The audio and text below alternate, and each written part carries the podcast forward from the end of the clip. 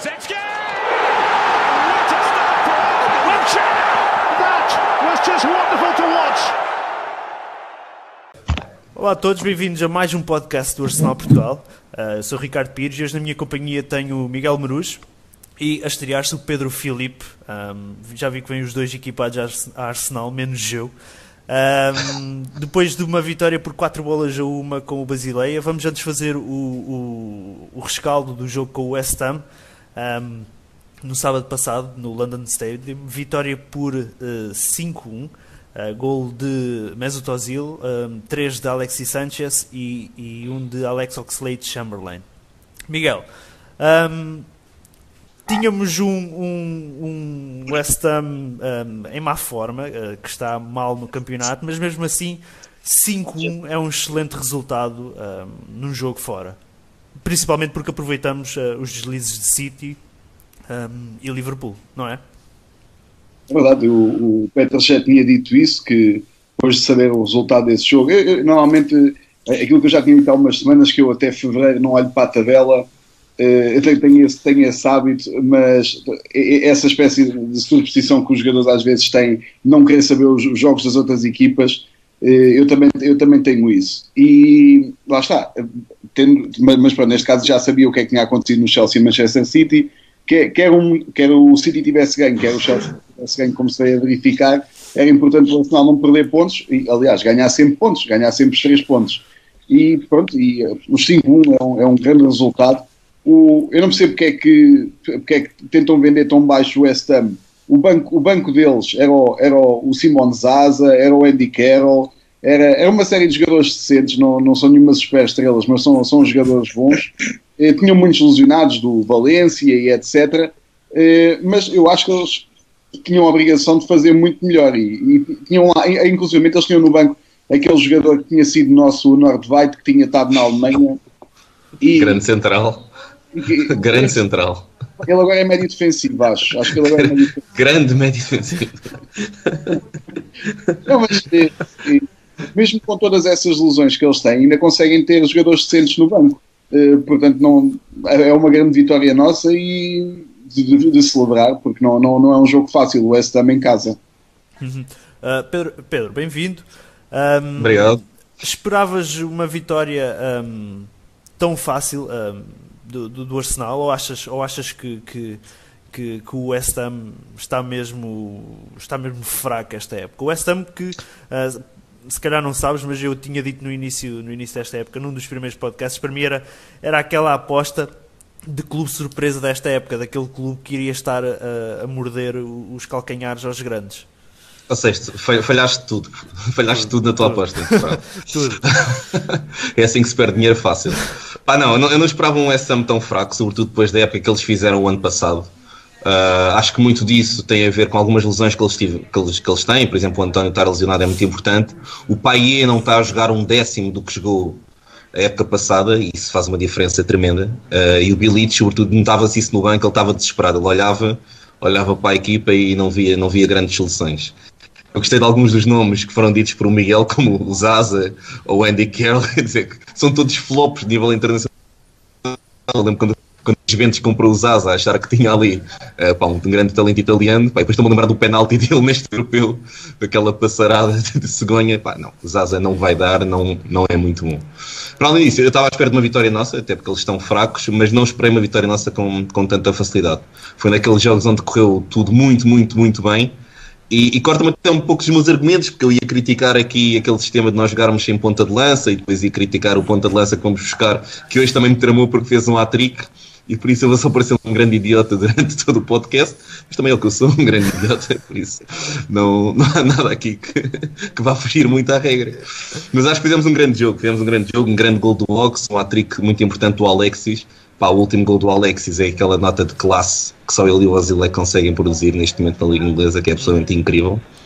Eu estou sempre a dizer, aqueles dois com ponta de lança de nível mundial, tipo Aubameyang, ia ser qualquer coisa como, pá, como já não vimos, calhar, desde 2005. Uh, ah, achas, uh, olhando para a equipa do Arsenal, um, uh, o, o Wenger lançou, lançou a, equipa, a equipa provável. Achas que, se calhar, como é que eu ia dizer isto? Uh, a única surpresa, entre aspas, que eu posso dizer é o Gabriel do lado direito quando, um, quando temos o, o Jenkinson um, disponível.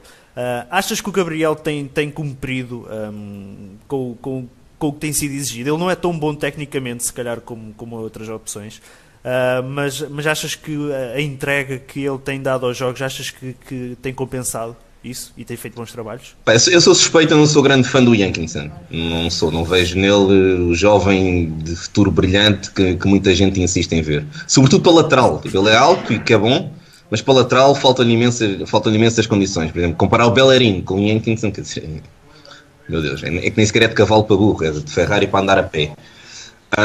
Acho que o Gabriel cumpriu. Cumpriu com o que lhe era exigido. Ele também não é um lateral, está ali. Ele, ele, sempre, sempre foi polivalente. Já no Villarreal era muito polivalente. Foi uma das características que nos levou a comprá-lo em, em janeiro, há, há dois anos. Uh, pá, e cumpriu. É um jogador que cumpre. Não, nunca vai ser muito, muito bom, mas cumpre o que lhe é pedido. Num, num jogo de maior dificuldade, vai ter também ele mais dificuldades para parar alguém que seja verdadeiramente bom. Mas este também não era o caso. Uhum. Uh, Miguel, tu, tu andavas a descascar no, no Jenkinson, um, forte e feio. Uh, a, solução, a solução Gabriel parece-te parece a mais indicada? Sim, sim, parece a mais indicada e nós, por exemplo, nós vimos hoje, o, nós tínhamos a possibilidade, eh, havia aquela possibilidade do Maitland Niles, que pela idade dele ele não precisa estar registado na Liga dos Campeões, e, e, e aquela a, a, Youth League, onde o Arsenal jogou hoje, eh, o Maitland Niles já não pode jogar pela idade nessa, nessa competição, ou seja, aquilo que nós tínhamos falado há, um, há, uns tempos de opções, ele poderia ser, mas eu gostei bastante que mesmo o Mustafi não jogando, o Gabriel continua a defesa direito, porque apesar do Bellerin já estar a treinar, ainda vão ser duas ou três semanas até estar ativo eh, e até ser opção para, para, para ser titular. Eh, portanto, acho que é continuar a apostar no Gabriel, que não tendo muito jeito para driblar e etc., até pelo jogo de hoje da Liga dos Campeões, ele teve muito melhor e fez uma série de coisas muito bem feitas que ainda não vi o Jenkinson fazer este ano. Uhum. Um, o Arsenal uh, deu 5, um, podia, podia, podia, podia ter dado mais. Um, achas que. Achas que. Diz. Como se podia ter deixado empatar. também, também, é verdade. Uh, mas achas que, achas que a equipa agora está, está mesmo um, lançada para, para, para a luta pelos lugares cimeiros? Acreditas que este 11 base é suficiente para, para lutarmos pelo título? Ou, ou isto é apenas uma fase um, e que se calhar um, quando o ano der a volta, quando passarmos a 2017, se calhar já, já estamos novamente em quebra? É assim, o Arsenal eh, não perde fora, se não me engano, desde fevereiro para o campeonato, desde fevereiro não perde fora.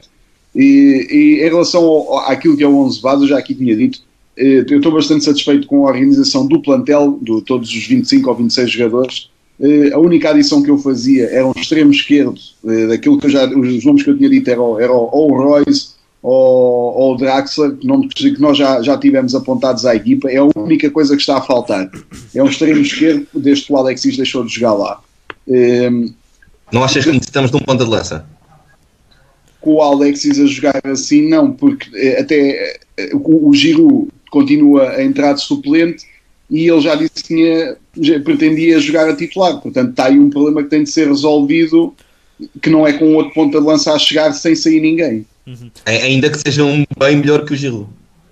Não, não, não. Eu, eu estou aberto a tudo o que seja. Eu normalmente essas coisas de de melhorias de plantel, eu tenho uma visão muito pragmática em relação às coisas e não tenho qualquer problema em ver-me livre de certos jogadores só para, para, para, melhorar, não tenho problema nenhum com isso. A questão é se há realmente opções que nos permitam fazer isso, porque já nós já tentámos ir atrás de uma série de pontas de lança e não conseguimos capturar nenhum deles. Pedro, não deixa de ser incrível. Tu, diz, diz. tu parece ser hum, não é contra o, o, Alexis na frente de ataque. Tu preferias ver o Alexis na, na, no lado esquerdo?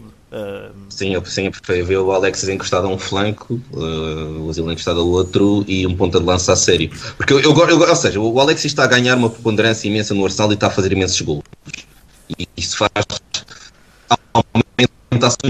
um aumento de importância relativo. Eu acho que no, no, conjunto a equipa ganhava mais se ele tivesse encostado à esquerda. Ele ia produzir menos, e sobretudo isto, ia produzir menos golos. Ah, mas eu quero menos golos do Alexis e mais golos coletivos do Arsenal, prefiro. Mas não achas que era, contra, não era contraproducente, tendo em conta a forma que ele está? Um, e os resultados que o Arsenal está a ter, não achas que era um bocado contraproducente agora estares a tirar o Alexis da, da frente de ataque? Não, não era, era o que eu estou a dizer, ou seja, isto é muito bom pelo ganhar, pelo ganhar estatísticas individuais, mas não acho que seja a melhor solução coletiva. Isto, isto, é como comparar o Gareth Bale na seleção de Gales ou o Gareth Bale no Real Madrid. Ele é um jogador importante no Real Madrid, também faz golos, faz assistências, pá, mas tu olhas para a seleção de Gales, ele faz tudo. Tu olhas para os golos que Gales marcou no Europeu e foram quase todos do Gareth Bale. Tu olhas para a fase de qualificação e o Gareth Bale tinha tipo 70% dos golos. E dizer, uou, wow, então o Real Madrid devia jogar com o Gareth Bale a ponta de lança como faz Gales. Não, não devia. Porque o Real Madrid não ganha mais, tem jogadores melhor. Se nós tivermos um jogador melhor para a ponta de lança que o Alexis Sanchez, é uma solução melhor. O Alexis Sanchez não pode fazer um cruzamento, ele não tem altura para lá ir. Ele pode chegar lá se o defesa estiver muito mal posicionado. Tu vais perder certas opções. E que não perdes, o Alexis nunca jogou ali. Ele no Barcelona não, não era ponta de lança, obviamente, tinham soluções melhores. E o Arsenal precisa de uma solução melhor para a ponta de lança. Ele é um grande jogador, atenção. Eu não estou não a dizer nada mal do Alex, ele é um grande jogador e tem uma coisa que eu adoro, tem uma vontade e um querer que eu adoro, adoro, adoro. O Alexis dá tudo, deixa tudo em campo. Mas acho que há soluções muito melhores para ponta de lança. Uh, mas, eventualmente, pontas de lança a chegar a algum só em janeiro. Um, Sim. Achas, Também já não falta assim tanto. Já não falta assim muito, é verdade. Mas achas que era preferível estás a lançar, por exemplo, o Giroud na frente uh, em, vez do, em vez do Alexis, uh, mesmo, um, mesmo achando que, que, que, que, que ele rende mais do lado esquerdo, não achas que o Arsenal ia ficar a perder quando não, não ias ter um jogador tão bom na frente como, como tinhas com o Alexis? Eu não sei se me estou a fazer entender. É porque estás a colocar tá, o Giroud agora. Ou seja, tu, tu, achas, tu achas que o Giroud a ponta de lança é pior que o Alexis a ponta de lança, é isso? Exatamente. Como último homem. Exatamente, exatamente. É o que eu sim. acho. Eu consigo, consigo dizer que sim. Consigo dizer que sim. Ou seja, por isso, aqui onde é que está o mal? O mal está no número 9 que nós fomos buscar que hoje fez um hat Está. Eu hoje não consigo dizer mal sem, sem que os números estejam contra mim. Quer dizer, o Arsenal precisava de um ponta de lança e era quase obrigatório que o Wenger fosse buscar um porque toda a gente exigia um. Não conseguimos o Vardy, não conseguimos todos aqueles que estamos, todos os anos tentamos, não conseguimos Morata, não conseguimos o Higuaín, pá, e tivemos que ir buscar Lucas Pérez ou Corunho. Era o ponta de lança que alguém queria? Não, talvez o Lucas Pérez quisesse. Era, devia ser a única pessoa verdadeiramente satisfeita com o negócio. Ele e a mãezinha dele. Pá, mas a verdade é que o Arsenal precisa de um ponta de lança de nível mundial. Não há nenhuma equipa que seja grande e que aspire a alguma coisa sem ter um ponta de lança de nível mundial. Não há, é impossível. Uhum. Nós não conseguimos o Zlatan também, que ele fugiu para o Manchester. Nós estamos a competir contra Agüeros, nós estamos a competir pá, contra uma data de gente e nós não conseguimos. E precisamos, precisamos mas, mesmo. Mas será que o Arsenal tem capacidade para ir buscar esses, eh, um ponta de lança assim de, de, de referência mundial? Porque eu, eu, quando lembro assim pontas de lança de, de, de referência, lembro-me logo de, de Aubameyang, lembro-me de Lewandowski. Será que nós temos capacidade, uh, somos suficientemente atrativos para isso? Achas, achas que o Arsenal é, consegue? É ou, ou, nos mentem muito quando nos dizem que têm 200 milhões para investir em reforço e que o clube já está muito bom porque o estádio finalmente está pago e já nadamos em dinheiro. Então digam-nos a verdade, digam-nos, pá, nós não temos o mesmo dinheiro que os outros e por isso não podemos competir pelo mesmo que os outros. O que também não sei se é uma verdade relativa, porque o Leicester também não tem e, no entanto, teve sucesso recentemente. Ah, ou, ou, então não percebo, dizer-me que o Arsenal não consegue convencer o Aubameyang a ir para lá, é o fim do Arsenal. Miguel, concordas, uns... concordas com o em relação, eh, sim, mais ou menos. Eh, eh, havia coisas que nós já tínhamos tocado aqui relativamente a isso, à questão do ponta de lança, mas vale a pena recordar que ainda nem há três semanas apareceu alguém do, do Dortmund a dizer que o, que, o, que o Arsenal tinha oferecido 50 milhões de libras pelo Aubameyang e, e o Dortmund rejeitou. Uhum. Agora, estamos, estamos num mundo onde o Higuaín não é saiu por 90, por isso se calhar ninguém vai vender o Aubameyang por 50. Mas a, a questão é que eu não, eu, não, eu não quero o Ibain com 29 anos pelo valor que ele foi para as Juventus. Ah, não, eu também não. Aquilo foi, por isso completo, atenção. Também não quero isso. E a, e a, questão do Pérez, eu não me oponho a isso, porque o, o, o Pérez vem para o, para o Arsenal. Uh, primeiro, o Wenger já sabia que esta época não ia pôr o Walcott da ponta de lança. Depois, sabia que o Welbeck ia estar lesionado até, uh, até agora, até o início de janeiro ele sabe essas coisas. E é uma questão de ter números. E ele, geralmente, o Wenger vai sempre atrás do jogador que quer. Ele anda, anda um, dois verões. A questão do Ozil, por exemplo, o Ozil já confirmou várias vezes que antes de ir para o Real Madrid teve várias hipóteses de ir para o Arsenal em duas janelas diferentes. Disse que havia de vir porque o Wenger o queria e surgiu a oportunidade de ir atrás do Ozil. É, há, há, uma, há uma, uma série de jogadores que correspondem a esse padrão. o, não tenho dúvida nenhuma que o Arsenal tem feito esforços para conseguir contra, contratar esse ponta-lança que o Wenger quer. Agora, não vindo ele. Desculpa, já... Miguel, mas, então, mas quem é que tu achas que é o ponta-lança que o Wenger quer? Eh, tinha sido o Soares, sem dúvida nenhuma. Já perdemos. É, tanto, tanto, que o que, ele, o que ele diz agora, agora por causa desta questão do contrato do Sanches, é se vocês repararem, todos os grandes pontas de lança são sul-americanos. Ele tentou o Cavani, tentou o Higuaín, tentou, tentou o Soares, to, todo, esse tipo de jogadores é manifesto que o Arsenal tentou contratá-los. Agora, a questão do Soares, até, até com esta questão que apareceu agora ontem à noite do Futebol Leaks, do, do Coutinho ter uma, uma o Coutinho não, do Firmino ter uma cláusula a dizer que ele pode sair para qualquer clube por 78 milhões de libras ou lá o que é, menos para o Arsenal, menos para o Arsenal. A questão do quando o Soares tinha a cláusula de 40 milhões de libras e o Arsenal oferece aqueles 40 milhões mais uma libra, o Soares, se quiser, põe o Liverpool em tribunal e tem de forçar a transferência porque isso estava no contrato entre ele e o Liverpool. Agora, se estas coisas não correm a nosso favor neste caso, não podemos fazer muito. Lá está, o Soares já o perdemos, é verdade. Eu na altura não o queria como não o, queria, como não o quero hoje. Não acho que isso tem de ser uma opção neste momento, essa questão do ponta de lança, já, já, já, porque já não estamos presos àquela ideia de quer jogue bem, quer jogue mal, só ao Giru e só joga ao Giru. Agora há outras opções. Há o Sanches, que está, é o melhor marcador da Liga Inglesa, convém lembrar isso é, entre Agüeros, entre Ibrahimovic etc., nenhum marcou mais golos que o Sanches. E para um tipo que não é ponta-lança, não é nada não é nada má solução, não é? Uhum. Um, oh Pedro, está aqui o Rui Teixeira a dizer nos comentários: um, Lacazette, Baca uh, e Jackson. Algum destes nomes um, te agrada, não? Pá, o Jackson agrada-me que continue na China, onde deve estar a fazer coisas muito bonitas que eu não vejo, uh, pode lá ficar. O Baca acho que já, já, passou, já passou a fase do Baca. A fase do Baca foi Sevilha, Milan morreu, Baca não obrigado. O Lacazette tem, pode ter um futuro promissor, desse, é desse era de longe o que me agradava, ou melhor, o único que me agradava. Uhum. É o Lacazette. Miguel, para ti, destes três nomes. Uh, com, concordo com, com, tudo, com tudo que o Pedro Filipe disse.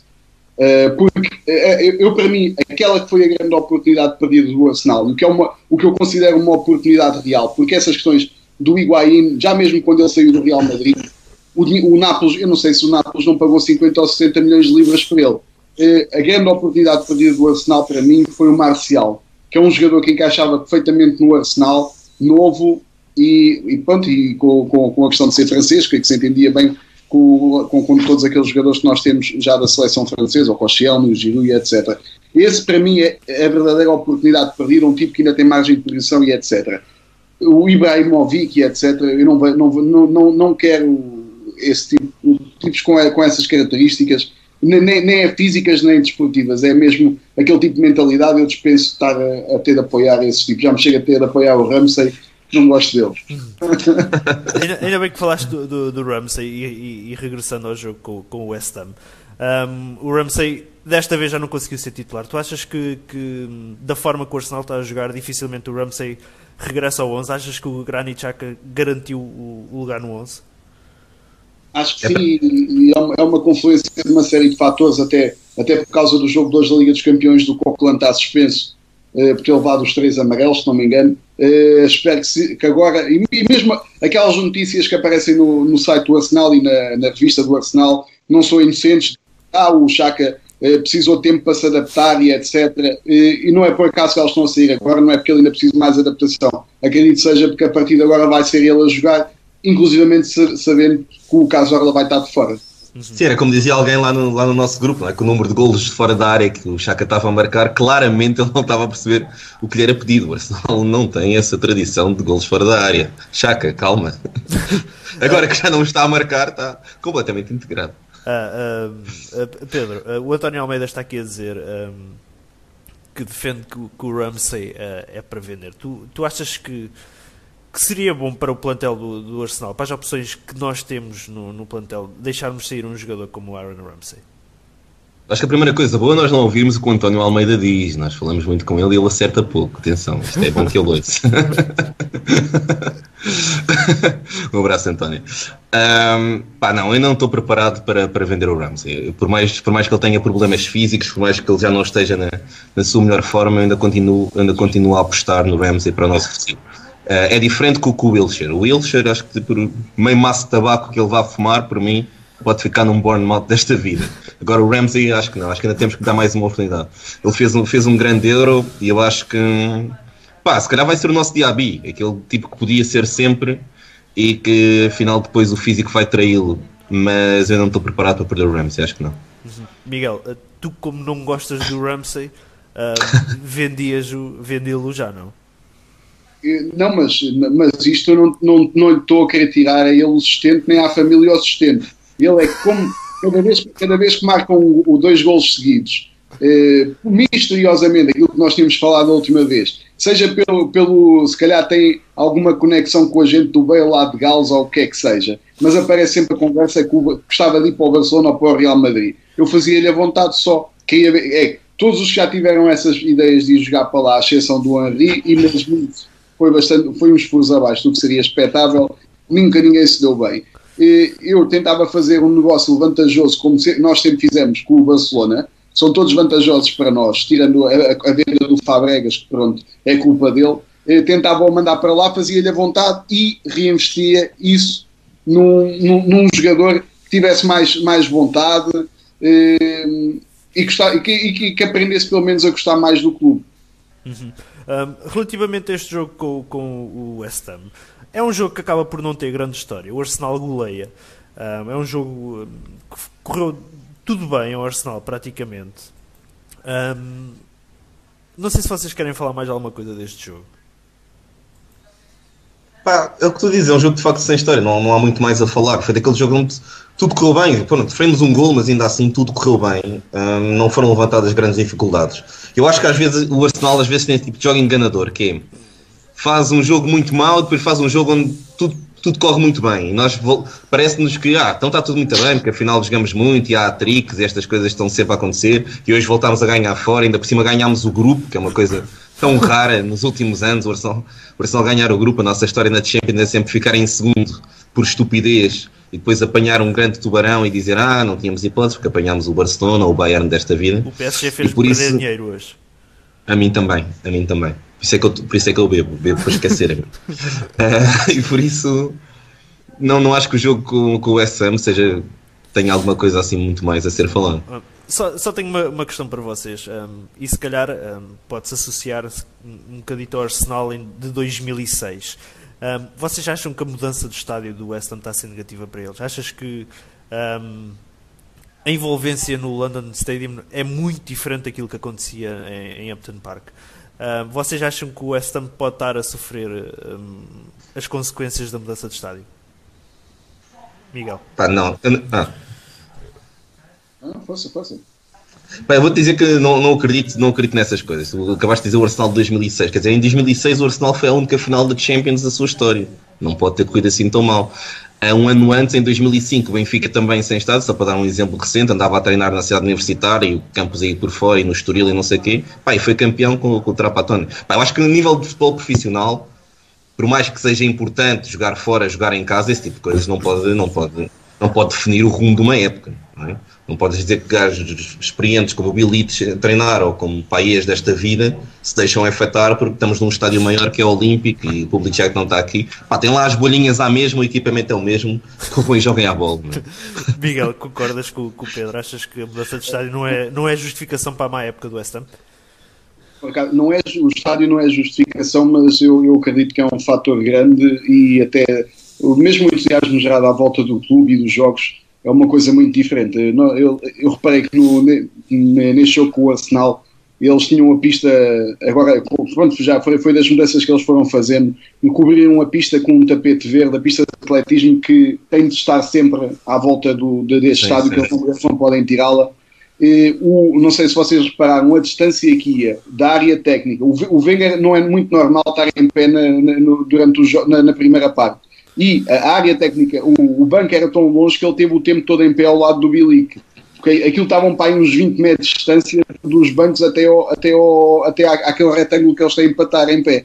E que é mesmo muito, muito longe. E lá está, eu, eu uma, principalmente tendo em conta que Captain Park era, daquele, era provavelmente o estádio que mais se assemelhava ao, a, Ivory, do, do, da Primeira Liga, é o estádio mais parecido. Uh, acho que há uma grande diferença de atmosfera e mas lá está, eles não têm nada que se queixar nisso porque foi-lhes oferecido um estádio novo, uma renda irrisória e é, é, dinheiro que não tem, não tem uma série de custos que, que são comparticipados pelo, pelos municípios de, lá, da, lá da zona que, e pelo resto do, do, dos ingleses que andam a pagar para eles terem um estádio. Portanto, eh, apesar, apesar de tudo, eles até saem bastante bem com, com esta troca de estádio. Uhum. Olhando, olhando aqui rapidamente para a jornada 14 da Premier League, um, se calhar, o, e não sei se vocês concordam comigo, um, é, é, é, é, um pouco surpreendente o resultado do Chelsea no, no City, 3-1. Um, depois o Tottenham, falando assim nos principais jogos, o Tottenham foi, venceu o Swansea por 5-0, não, também não, não era de estranhar. E, e temos aqui o Bournemouth que ganhou 4 jogos ao Liverpool. Também deixa, não deixa de ser um resultado surpreendente, tendo em conta que o Liverpool tinha o jogo na mão. Uh, e o empate do, do Mourinho um, no Everton, um, um, se calhar muita gente não, não achou assim surpreendente. Pedro Filipe, surpreendeu-te algum destes resultados? Se calhar surpreendeu-te o do Liverpool, mas e o, não, e o do pois. Chelsea não te surpreendeu?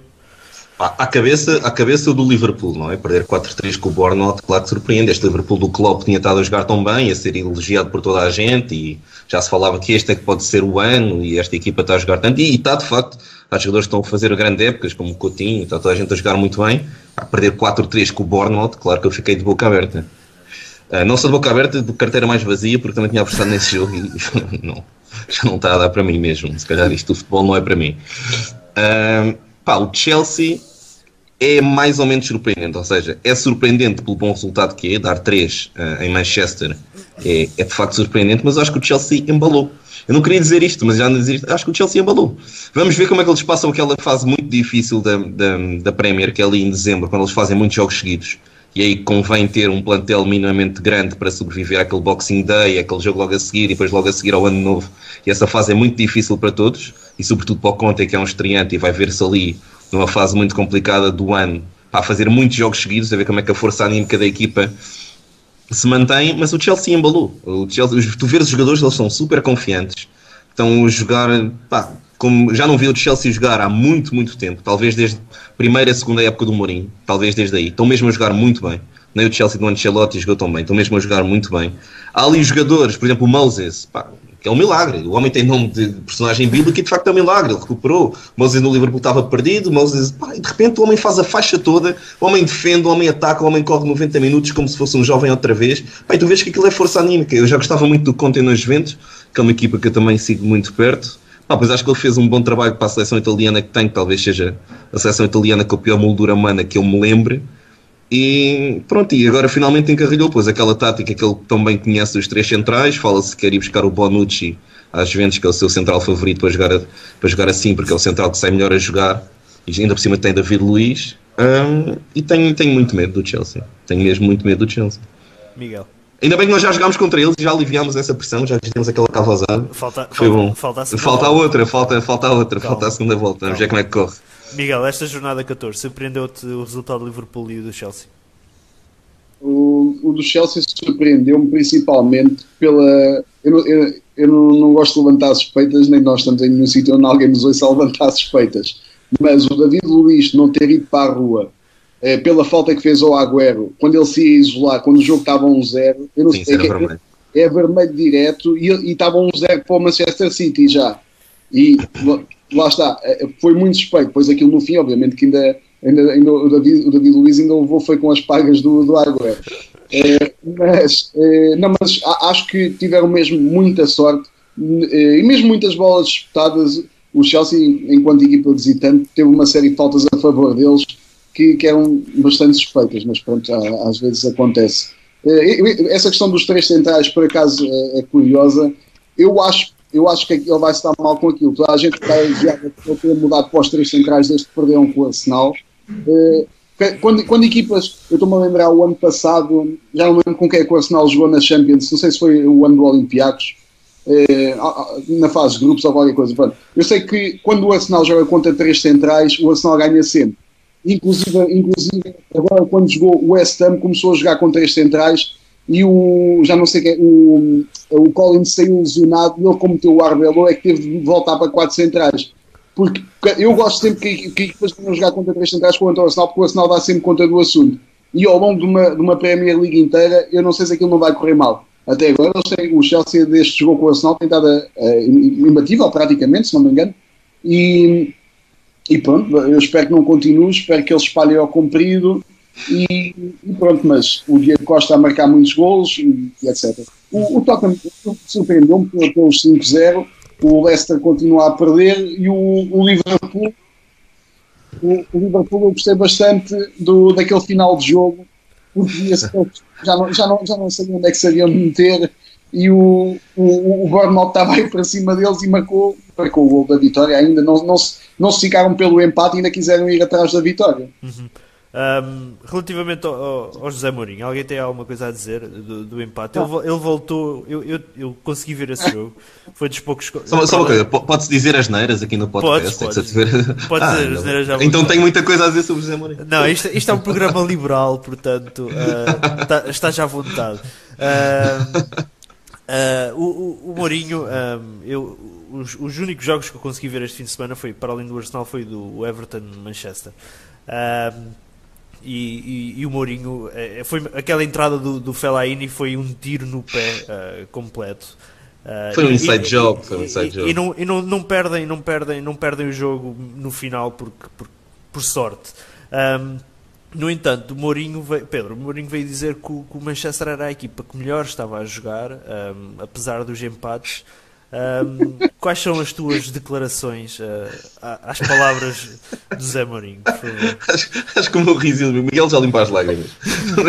acho, que, acho que o Mourinho está a dar a, a todos os seus tratores uma grande alegria. Eu acho que essas são declarações muito boas. Há uns tempos ele, ele, também disse uma declaração que foi que o Pogba podia jogar a central, que ia ser um grande central, estava a pensar pelo lá. Eu só espero que ele o faça, eu, eu espero que ele cumpra tudo isso. Espero que ele cumpra tudo isso. Porque, agora a eu acho que o Mourinho parece-me desesperado parece-me aquele típico treinador que está desesperado e que manda para todos os lados e por isso é que está sempre a ser expulso. Ele não, está sem controle, ele está sem controle naquele banco. Ele vê tudo, tudo a falhar, tenta mil soluções e tudo falha. Planeou a época miseravelmente. Quem tem uma defesa como o Mourinho tem, pá, não pode ir a lado nenhum. Não podes. Apresentam-te aqueles nomes, aqueles Chris Smalling, aqueles Bolis, pá, não, não vais a lado nenhum. E depois gastaste 100 milhões no médio centro, pá, não, não fazes nada. Não, ainda mais numa liga exigente como a liga inglesa. Não fazes nada, não fazes nada daquilo. Ele está desesperado. Sobretudo porque no psicológico dele ele ainda se acha o Special One e está a perceber que já não é. Eu tenho na, na memória o fim do jogo dele eh, em Stanford Bridge, não é? quando ele já é humilhado e já está o conta a pedir mais ao público e não sei quê, e o público começa a cantar You're not special anymore. Bem, aquilo dói. É que, é que ele, foi aplaudido quando entrou, estava 0-0, ele entrou e foi aplaudido, já era o respeito. Pá, e 90 minutos depois, aquele público que o respeitou perdeu-lhe o respeito e começou a cantar You're not special anymore. E esta é que é a verdade. Uhum. Mourinho está ali a fazer um lugar de David Moyes, quer dizer, está ali em empates e Smith rotas e. Pior que ele, pior que ele. Miguel. pior que ele. Não, eu, eu, é, é assim, eu obviamente que, que eu regozijo-me com, essa, com, com esta nova versão do Mourinho. Eh, não, não tenho qualquer paciência para, para aquela atitude dele eh, ao, ao, longo dos anos. É, é mesmo tipo execrável que eu não, não tenho tempo nenhum para ele. No entanto, acho que para além esta vertente de comédia, que é engraçado a gente ver a tenda toda a arder e os ursos, os palhaços todos a fugir, cada um para seu lado. É engraçado isto, mas ao mesmo tempo acho muito estranho que não haja ninguém a dizer como é que é a mais cara da história. Esta equipa do Manchester United é a equipa mais cara da história. Entre o, os 30 milhões do Rooney, entre os 100 milhões do Pogba, todos eles é a equipa mais cara de sempre. Não há Barcelonas, não há Manchester Cities tenham gostado do que este plantel custa.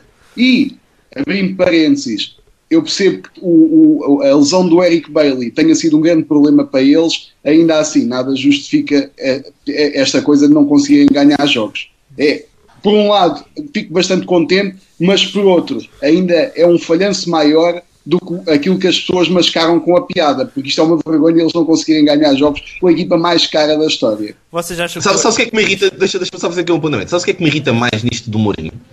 É que ele está tão mal e tem um plantel tão mal, sobretudo o meio campo para trás, e mesmo assim nós não lhe conseguimos ganhar.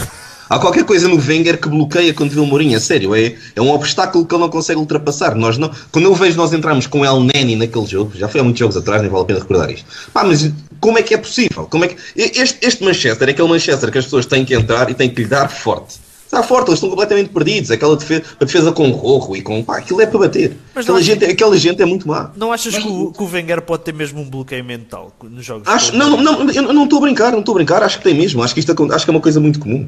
Acho que há equipas que têm. É, O Arsenal tem um bloqueio com o Manchester e o Wenger tem um bloqueio com o Mourinho. Aquilo- E aquilo acumulou as duas coisas. Aquilo- Ele entrou cheio de medo naquele jogo, aquele meio campo. Era um meio campo cheio de medo contra uma equipa que, ah, que é medíocre.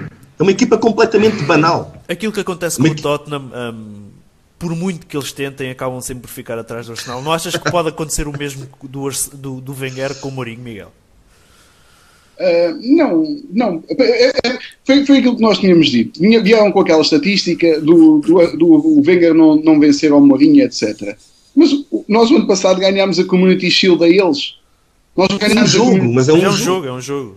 Pouquíssimo. passado, o ano passado ganhámos 3-0 ao Manchester e eliminámos em Old Trafford 2-1 na, na FA Cup. Mas não foi com o Tá. Mourinho? Não foi com o Mourinho. Se fosse ele, também era com ele, não é? Se- se- bastava ele estar lá que levava, levava por. Será? Será? Seis, e são seis, são seis. Eu, eu, eu não, eu não eu vejo é, os, result- os jogos têm de haver um, ne- até nesse caso eliminatórios tem de haver um vencedor e um vencido. Na- naquele caso, fomos a equipa visitante e fomos, e fomos os vencedores. Outras vezes há de haver que não, não se verifica isso, mas, Mas, é, desculpa, é- desculpa, Miguel, desculpa lá, mas não achas estranho em tantos jogos de Wenger contra Mourinho só termos ganho um? acho, acho muito Não, estranho. não é uma estatística normal. Acho, acho estranho isso, não, não gosto, e principalmente, não, não, mas há uma coisa que eu também acho estranho: é os dois da época passada, o Arsenal teve um jogador expulso em cada. Aliás, num, tivemos dois, foi o Casorla e não sei se foi o, o, o, o Chamberlain, já não me lembro. Num foi o Casorla e o Chamberlain, e no outro também foi o Gabriel Parrua. Eu acho isso estranho. Como é que é possível o Arsenal fazer menos faltas que eles e, e- e eles, te- eles é que, se- que têm, conseguem expulsar os jogadores adversários? Há uma série desses fatores. Ainda assim, sim, é preocupante o Arsenal, eh, historicamente, nos últimos anos, ter esse problema com o Chelsea ou com o Mourinho, como, eh, se quiserem correlacionar os dois. Eh, ainda assim, este ano ganhámos 3-0 ao Chelsea, o ano passado ganhámos 3-0 ao United. Eh, mim- ganhámos 3-0 ao Chelsea de 4-4 e o Chelsea com 4, com 4 defesas não é nada. Este Chelsea vale agora é com 3. Chelsea só começou agora. Para, para encerrarmos esta jornada 14 da Premier League, ah, ah, Miguel, achas que, achas que o, o, o, o United vai conseguir chegar aos lugares europeus? Porque não, não é fácil, não é, tendo em conta o estado de todas as equipas, dos 5 primeiros. ah, e corrijam-me se se eu estiver enganado, mas eu penso que o sexto lugar já não dá acesso ah, à Liga Europa. Penso que é só o, o, o quinto lugar acesso direto. Ah, e depois os outros lugares é via, via taças. Achas, Miguel, achas que se o Mourinho falhar, o, o- achas que o Mourinho vai conseguir o- ainda chegar ao- aos lugares europeus? E se não conseguir, achas que será uma. que se- para além da época, da época falhada que será, achas que o Mourinho pode ter lugar em risco no United? Se falhar esse ano? o lugar em risco, duvido. Acho que eles não vão chegar lá. Ainda agora, o, o, o Guardiola veio dizer que achava que, o, o- apesar do United não estar a conseguir resultados, veio-lhes dar a dizer que eles iam acabar nos quatro primeiros e etc. Eu não, eu não acredito nisso. E, eles, estão na, eles estão na Liga Europa e só nesta quinta-feira é que vão decidir a eliminatória, porque eles ainda não se qualificaram no grupo deles da Liga Europa. Portanto, eu não sei também qual é que é o interesse deles a irem, a irem jogar na Liga dos Campeões ou qualificar-se para a Liga Europa para o ano que vem. É- é Uma, uma, coisa que o Mourinho tinha dito o, ano passado, quando estava a decorrer o campeonato, quando estava a ver que a equipa estava a, estava a tentar chegar à Liga Europa, pois obviamente nem à Liga Europa chegou, foi dizer que era humilhante para, para uma equipa como o Chelsea tentar a jogar a Liga Europa. Eu acho que é uma vergonha uma equipa como o United estar a jogar a Liga Europa. Eh, Não, não subscrevo aquelas coisas de dizer que devem é mandar os júniores, não. Pronto, qualificaram, devem, -se ir lá, devem ir lá fazer o melhor que podem. Mas no plano geral das coisas, isto para mim são coisas altamente criticáveis. Porque há pessoas que mandam vir com o Arsenal, que há 16 ou 17 anos qualifica-se constantemente, sem exceção, para a fase de grupos da Liga dos Campeões, passa sempre, há 15 anos, a fase de grupos da Liga dos Campeões, que não é fácil. Só o Real Madrid é consegue passar sempre a fase de grupos da Liga dos Campeões. De resto, nem Barcelona, nem, nem, nem ninguém consegue passar sempre a fase de grupos nestes últimos 15 anos. E, e, e são sempre apontadas críticas. Enquanto que acontecem estas coisas que são autênticas calamidades, que é o, o United não conseguir eh, atinar a jogar futebol na Liga Europa, e, e pronto, parece que está tudo bem e, e, que estão sempre a olhar para a frente, que vão sempre melhorar e etc. E cada vez se enterram mais. Pedro, achas que, achas que o United, faço a mesma pergunta, achas que o United vai chegar aos lugares europeus? E se não chegar, achas que o Mourinho fica no, no carro? Não, acho que o United não vai chegar aos lugares europeus. Neste momento já está, já está muito balanceado para trás e também tem a ver com o estado da Premier League. Hoje em dia a Premier League tem 6, 7 equipas com plantéis fabulosos e que é muito difícil recuperar pontos. Melhor, a tendência é sempre aparecer um Bournemouth desta vida. É que mesmo as que não têm plantéis fabulosos, a Premier sempre foi assim. Mas cada vez mais, depois deste acordo televisivo que agora distribui dinheiro a rodos, não é? Parece a Oprah a dar, a dar prémios aos convidados. Toda a gente tem dinheiro para. Está para parar toda a gente. Toda a gente. É Any Given Sunday, qualquer pessoa, qualquer pessoa é parada na Premier. E por isso, pá, acho, que é, acho que é difícil. Eles ainda não se Eles já tinham que estar encontrados e já tinham que estar balanceados como estão todos os outros. Pá, o Arsenal, mal ou bem, já está balanceado para o seu rumozinho. O Chelsea está super balanceado. O Manchester City já esteve, atrasou-se agora. Ah, mas, mas as coisas estão a caminhar. Eles estão perdidos.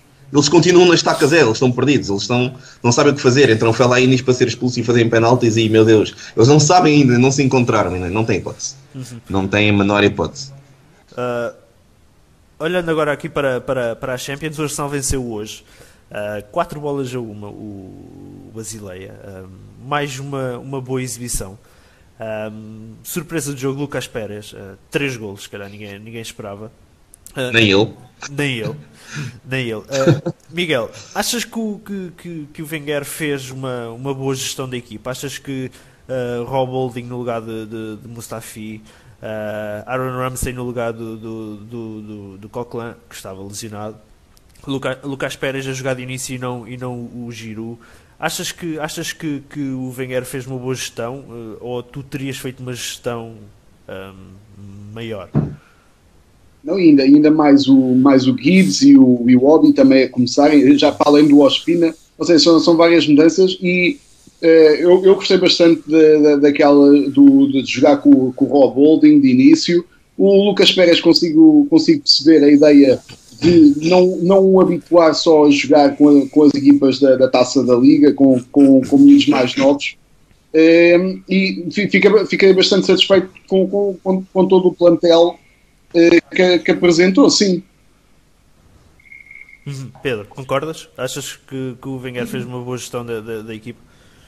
Para daquelas coisas que correu bem, uh, como é que eu posso não concordar? Sim, acho que tendo corrido bem, tendo ganho o grupo, tendo tido uma vitória convincente, tendo moralizado um avançado que conseguiu um hat-trick quando, já dissemos aqui, ninguém esperava.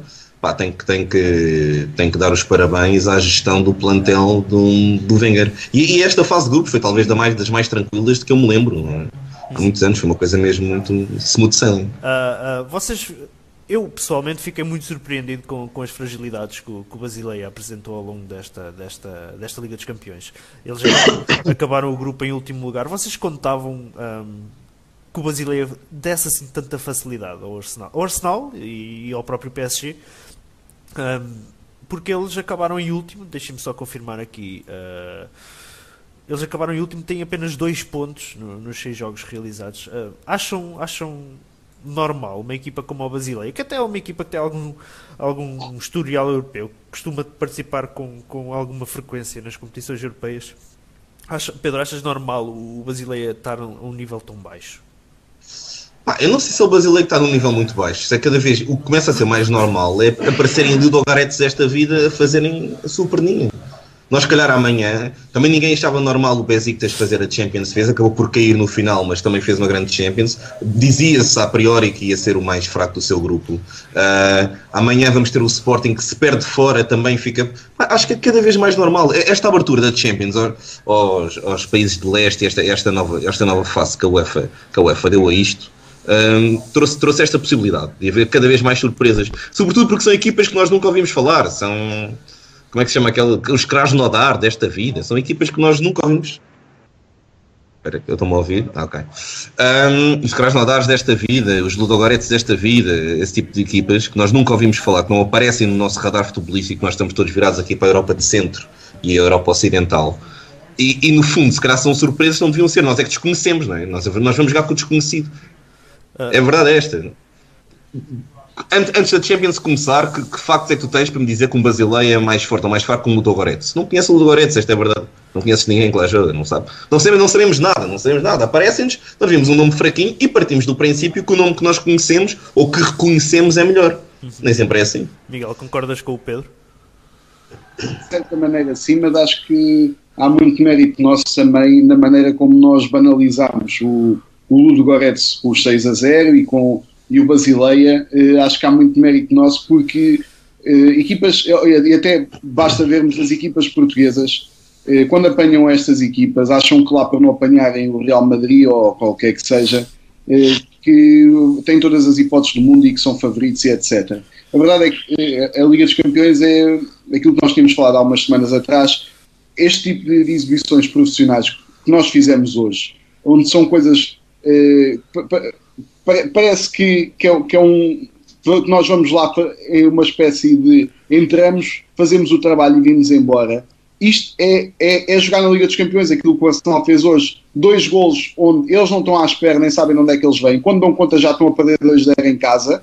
E a equipa superior não lhes vai dar mais não lhes vai dar uma abertura para eles depois conseguirem dar a volta ao jogo. Uhum. E eh, ainda assim, eu acho o Ludo Goretz é, é uma equipa bastante boa, tem lá, tem lá dois ou três jogadores muito rápidos, muito bons, e entre o Ludo Goretz e, e também o Basileia, eh, eu acho que é a minha maneira de ver as coisas, mas acho que eles jogam melhor, olhando aqui para as outras equipas, jogam melhor com o Celtic, com o PSV, com, com o Clube Bruges, com o Copenhaga, eu acho que eles jogam melhor que essas equipas podem não ter tanto nome, mas eu acredito que eles são mais difíceis do, do, do, do que esse tipo de equipas.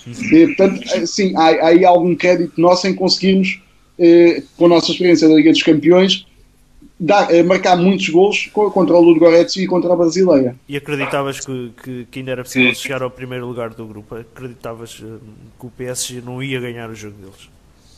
Acreditava menos uh, do que dou importância, do que dava importância a isto. Porque eu não sei se tu te recordas, quando nós fomos jogar fora uh, ao Ludo Goretz, se não me engano, eu disse que o Arsenal devia optar por, por não levar sequer o Ozil e o Sanchez porque estávamos antes do jogo do United para aí ou qualquer coisa. Sim, eu tinha dito que entre ficar, nessa altura já era, já, no, ao terceiro jogo nós já estávamos qualificados e eu tinha dito entre ficar em primeiro e em segundo é indiferente para mim. Uhum. Porque nós já, já sabemos o que é que acontece. E o que, o que acontece com, com o de facto termos ficado em primeiro lugar hoje foi, é a primeira vez desde 2011, 2012 que nós estamos em primeiro lugar no grupo e é a primeira vez que desde 2005, 2006 é que não temos qualquer derrota no, na fase de grupos.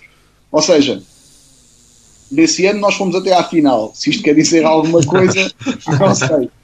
Não mas, quero, não, não eu, quero. Mas, mas, ainda, mas ainda bem que levámos o asilo porque se ele não tinha feito aquele momento mágico naquele quarto jogo, pá, é verdade. foi apenas pura magia. Pedro. Pois, lá, eu, eu, eu, se calhar eu tinha optado por não, por não pôr sequer nisso, mas pronto. E o que acontece com isto, com, com o que nós fizemos hoje ao levar a equipa completa, era acontecesse o que, o que acontecesse, não nos podíamos queixar do resultado, eh, porque de certa maneira tínhamos desperdiçado uma oportunidade, eh, mas assim, o que nos vai acontecer é que vamos jogar, para além de teoricamente vai haver uma equipa mais fraca à nossa espera, eh, o que pode não acontecer, pode ser o Bayern, como vimos, mas é, o que é garantido é que a segunda mão vai ser em casa do Arsenal, que é aquilo que nós já não temos há 5 ou 6 anos. A segunda mão vamos sempre jogar fora com adversários mais fortes e é na segunda mão que, que nós nunca conseguimos dar depois a volta às coisas. Uhum. Antes de passar ao Pedro, um, só queria agradecer aqui ao Rui Teixeira, ao António Almeida, ao David Santos, ao José Almeida. Pedro, penso que este José Almeida tem uma mensagem para, si, para ti que é Torres toda poderosa com esses aos escutadores. Uh, ao Abel Andrade, ao Nelson Tenho sempre fãs, tenho sempre fãs de todo lado. Uh, Onde quero, quer que eu vá Quero agradecer a todos os que têm estado a comentar e a todos que têm estado a assistir. Um, hoje está a ser o nosso melhor dia de assistências, uh, por isso quero agradecer a todos. Pedro, uh, achas que é indiferente ao Arsenal acabar em primeiro ou, ou, em segundo lugar no grupo? Não, não, não é indiferente por aquilo que o Miguel disse, ou seja, porque temos a vantagem de jogar o, o segundo jogo, o jogo decisivo da eliminatória na nossa casa. Isso faz toda a diferença. Independentemente da vantagem de, se calhar, um adversário que vai ficar em segundo lugar, pá, é hipotético, se nos calhar o Bayern Munique, olha, não é? Bombardemos a bola.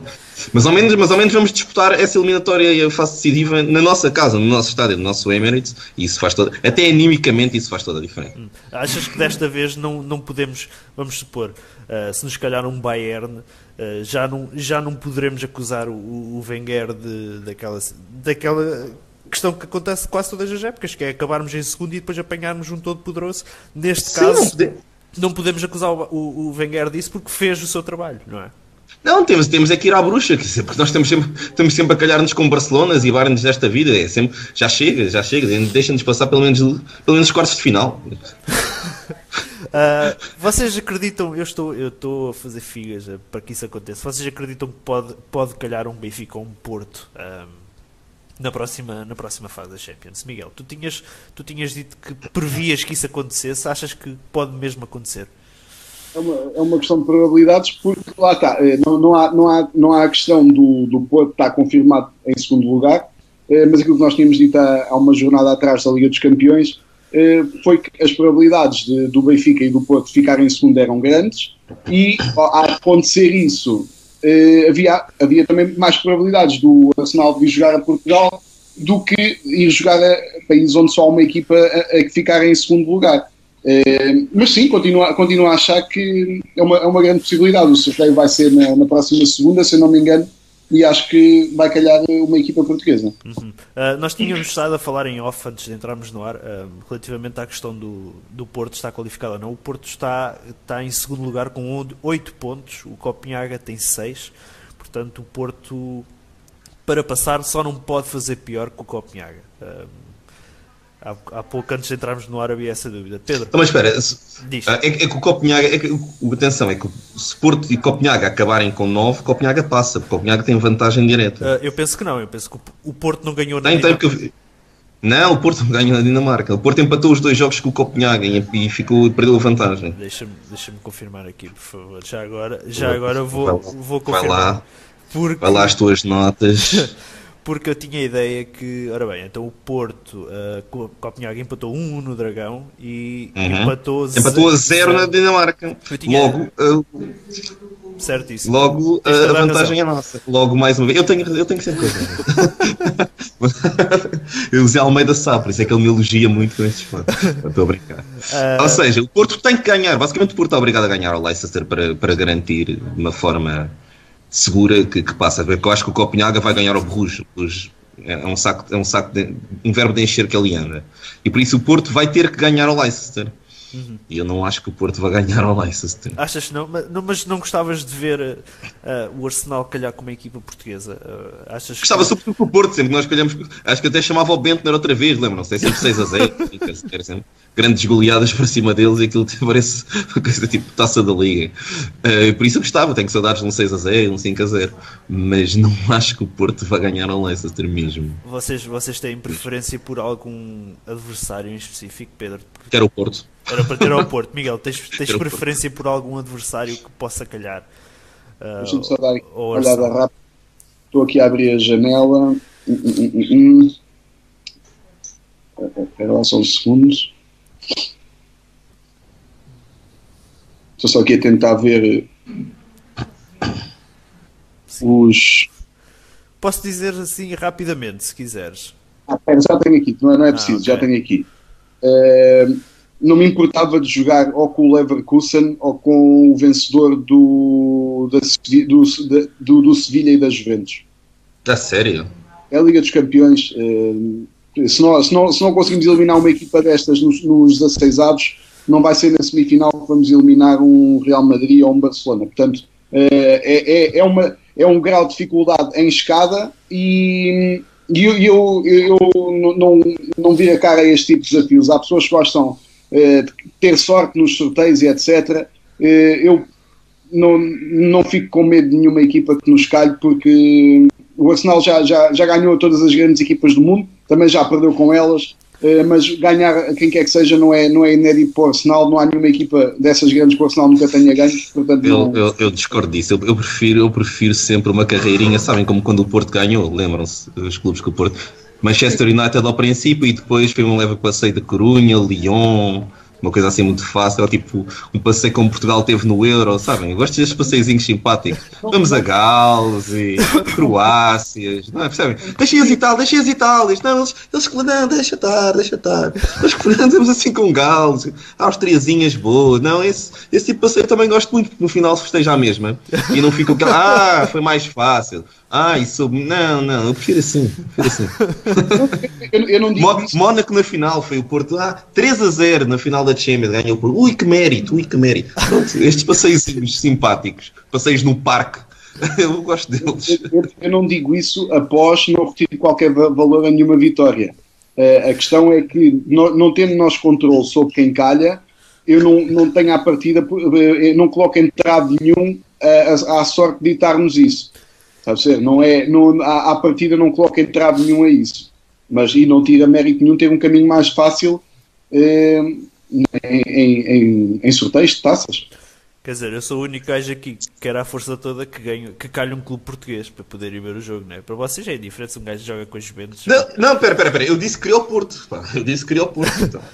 ok, olhando aqui ainda para os comentários, o Rui Teixeira diz que o, o Leicester venceu o Vardy, Marres, Slimani e Casper Schmeichel. Portanto, poderemos ter um Porto com a vida mais bem mais é facilitada, facilitada, porque só ali Vardy, Marres e Slimani é, é se calhar Sim, mas a questão é, o Leicester vai sem isso, mas o Porto vem sem pontas de lança, que é coisa que o Porto já não tem desde, sei lá, desde nós achávamos que o André Almeida era bom. Por isso, por isso não sei como é que eles vão fazer para marcar golos, mas entra o Rui Pedro ou o Joana ou um meio desaparecido qualquer, mas não vai ser fácil para eles. Um, deste jogo ainda com, com, com, com o Basileia, não sei se vocês querem falar mais alguma coisa. Se melhor em campo para vocês, Pedro, melhor em campo. Lucas, tem que eu, ser, não vi, tem... eu não vi o jogo, eu estava eu a ver outro jogo, eu não posso. Pá, tem que ser o Lucas Pérez porque faz um hat-trick. Mas a questão é que eu só vi o resumo. Concordas com concordas? Achas que, que o Lucas Pérez tem que ser o melhor em campo neste jogo por causa do hat-trick? Ele bastante anónimo. Ele, ele marcou nos três remates portugueses e, e de resto ele não teve nem a jogar a extremo na posição do Walcott nem, nem teve a ponta de lança, eh, ele andou ali um bocado a fazer passos para trás só. Eh, não, mas obviamente que, que, que é muito bom um jogador. Eu acho que é o, hoje eh, foi o sexto jogador do, do Arsenal a marcar um hat-trick na, na, Champions e para ter ideia disto, o Turão hoje no Barcelona também foi só o sexto jogador do Barcelona a marcar um hat-trick na Champions. Não é todos os dias que isto acontece. Ele apanhou bem as oportunidades dele, mas eu acho que quem jogou melhor eh, terá sido entre o Ozil e o Gibbs. O, o Ozil, eh, eu, eu, até comentei na, na nossa página, ele, os, os, dois primeiros gols do, do, Arsenal, o Ozil faz aquilo que se chama assistência de hockey, que é a pré-assistência, a assistência antes da assistência. E são dois passos a rasgar para o Gibbs, muito bons mesmo, e, e lá está. E, e, o Gibbs, e o Gibbs consegue ter ele duas assistências com isso. Acho que ele jogou mesmo muito bem. O, o Jaca foi excelente no meio campo. O Ospina faz duas defesas incríveis. Uma delas, o Koscielny desvia-se para a bola passar e o, o Ospina, sem ver a bola partir, consegue buscá-lo ao canto.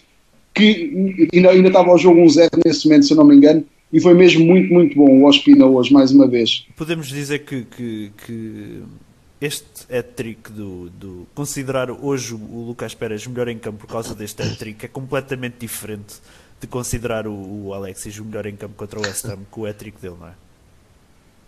Sim, eu diria que sim. Porque lá está, o, o Alex aquilo é uma performance completa em que ele corre bem atrás, uh, só não assiste para ele porque estavam lá duas defesas no meio, senão, senão conseguia assistir aí para ele próprio do meio campo. Uh, mas sim, é, é, diferente o tipo de performance geral, é aquilo que eles conseguiram fazer durante o, os 80 que estiveram em campo, uh, no, no, caso do Alexis, é, é, é, diferente, sim, é diferente. Um, Pedro, um, nós aqui temos falado muito, um, que temos discordado muito do, do, do Wenger uh, relativamente ao lado, ao lado esquerdo da defesa. Nós, nós somos apologistas aqui. Preferem o Gibbs ao Monreal? Uh, neste momento uh, temos aqui preferido o Gibbs ao, ao Monreal. Tu, tu concordas com as nossas escolhas aqui ou achas que, ou achas que o Wenger é que está certo? Não, uh, nesta, eu, acho que o Wenger está certo em muito poucas coisas, mas desde a época passada que também eu me rendi ao, ao Montreal. Sim, acho eu, que o Montreal estou, desde a época passada. Ao, ao Montreal desde a da época passada e dá duas épocas, mas esta época particularmente acho que acho que, que, que o Montreal está muitos furos abaixo daquilo que teve nas épocas anteriores e que se calhar o Gibbs um, um, seria uma melhor opção. Tu, já vi que tu discordas. Ah. Ou seja, eu acho que o Montreal tem mais experiência, é um internacional espanhol, ainda por cima estreou-se há pouco tempo marcar pela seleção, está com a moral em alta, não está a fazer uma época tão boa como a época passada. A época passada foi mais, foi mais fulgurante. Eu até gosto mais do tipo de lateral que é o Gibbs, que é um lateral pá, que arrisca mais, ataca mais, é um lateral, que eu, um tipo de lateral que eu, que eu gosto mais. Mas acho que o, Montreal ainda tem mais daquilo que nós precisamos. Sobretudo porque eu acho que o Arsenal uma das coisas onde continua a pecar. Nós no início da época tivemos muito bem na consistência defensiva, agora já estamos a vacilar um bocadinho, mas eu gostei muito do efeito que o Mustafi teve naquela defesa.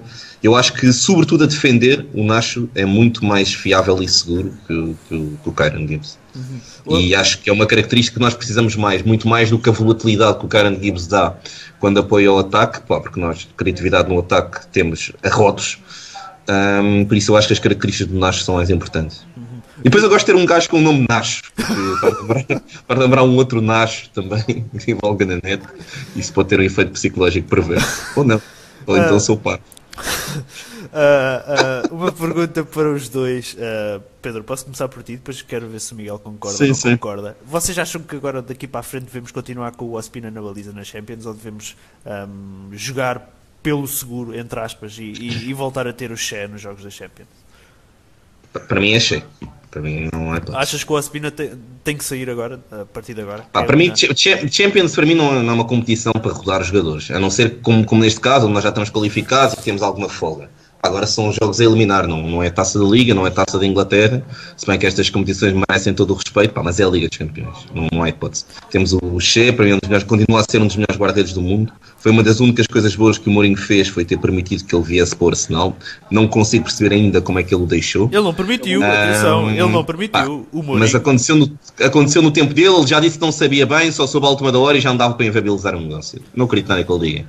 Uh, por isso, não, para mim não, não, não há aqui hipótese, tem que ser Peter Chan. Miguel, Miguel, concordas com o Pedro? Achas que, achas que o Ospina é a melhor opção agora? Uh, achas que o, o Che é a melhor opção agora para regressar à baliza nos jogos da Champions? Agora quer eliminar?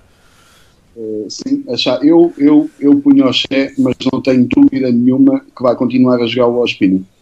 Uhum. Eu, eu trocava. Aliás, eu não tinha posto sequer o Ospina. Uh, apesar, apesar que ele, ele tem sido excelente mesmo, excelente.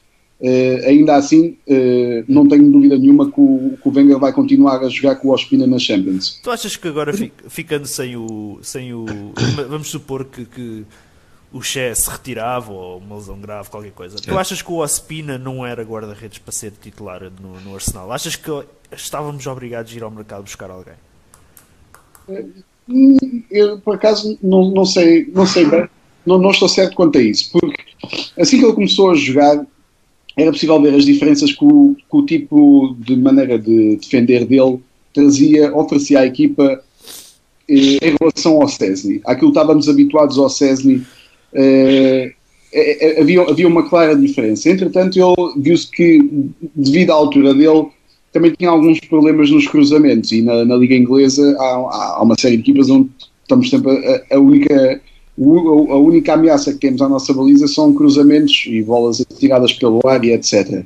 Um, daí que não, estou, não, não, sou capaz ainda de responder a isso, uh, ainda assim não ficamos, uh, não, fico mais uh, seguro ao termos o Ospina do que a ter, a ter uma rotação do Almunia, do Cesny, do Fabianski, como já tivemos. Fico mais seguro com, com o Almunia, entre do que esses.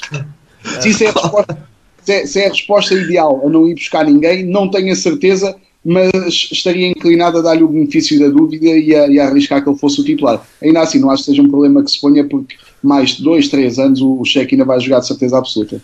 Uh, Pedro, achas que concordas com, com o Miguel? Pá, uh, deixa-me dizer-te isto assim. Eu acho, eu acho que o futebol, como, como tudo na vida, tem, tem modas. Tem modas. E depois do Mundial veio uma, nova, uma moda engraçada, que foi os guarda-redes ali daquele continente. Pá, tiveste o Ochu, o Ochu na altura nem tinha clube, Nem tinha clube, o clube deixou. Pá, e depois faz o Mundial e meu Deus, o que é que nós perdemos aqui? Depois foi o Keller Navas e depois foi o Aspina e depois foi o Bravo. Pá, pronto, está na moda o guarda-redes ali do, do, da América do Sul barra América Central. Não são o meu tipo de guarda-redes favorito, confesso. São demasiado flamboyant para, para o que eu gosto. Eu não desgosto do Ospina, mas não gostava que o Ospina fosse o nosso número um. Não acho que seja solução suficiente. Acho que o Che dá muito mais uh, certezas, muito mais seguranças. E se o Che algum dia se retirar, não sei se está próximo, espero que seja uma carreira como a do Buffon ou como a do Van der Sar. Um, acho que temos que ir buscar alguém. Relativamente a este jogo, vocês querem falar mais alguma coisa? É mais um jogo uh, que à partida seria sem grande história. Uh, para cumprir calendário. Se calhar pouca gente pensava que o, que o PSG perdesse o primeiro lugar do grupo. Uh, não sei se vocês querem falar mais alguma coisa deste jogo. Gostava de fazer só uma menção. O Rob Holding teve ali um erro que já, já vi que algumas pessoas nos comentários na internet estão a dizer que aquilo é um erro. O, o, o, o gol do, do Dumbiá é culpa dele, mas se vocês repararem, o gol é do lado do Koscielny, ou seja, o Koscielny é que não estava lá.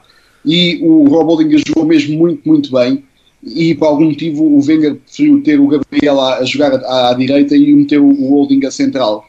Eh, nós começámos a época com ele, eh, um miúdo que veio, do, veio do, da, da, segunda, da segunda liga e não há nada nestes jogos que ele tem feito, que têm sido escassos, eh, que, que mostram que ele está abaixo do Chambers, que está abaixo do Gabriel, eh, das outras opções que nós temos para central. Ele jogou mesmo muito bem hoje. Uhum. Uh, Atenção, eu, eu, eu, acho que Gabriel ter sido colocado à direita é apenas para ganhar rotina na posição, porque quer dizer que ele deve, deve jogar agora para o campeonato também lá e tem que ficar rotinado, porque costuma fazer, porque é polivalente, mas não está assim tão rotinado, por cima vem de lesão e jogar numa posição que, que não está assim tão habituado quanto a termos começado a época com, com, o Rob, é verdade, mas quer dizer, eu acho que isso é uma das coisas que podemos apontar ao Arsenal, calhar aquela primeira derrota, não é? Calhar, não podemos começar a época com o Rob Holding, não é? É, é o sempre, a nossa pré-época começa sempre demasiado tarde e acordamos sempre demasiado tarde para as, para as necessidades da equipa, tivemos que ir buscar o Mustafi demasiado tarde. Ele devia ter feito a pré-época connosco e devia ter feito aquele primeiro jogo, mas enfim, são coisas que já lá vão. É, é daquelas coisas que, que, que um, o, o, Wenger se contradiz um, po, um pouco, bastante, porque o Wenger é apologista de, de, dos mercados de transferência fecharem uh, antes de, das épocas começarem, mas depois começa as épocas sempre em atraso, não é?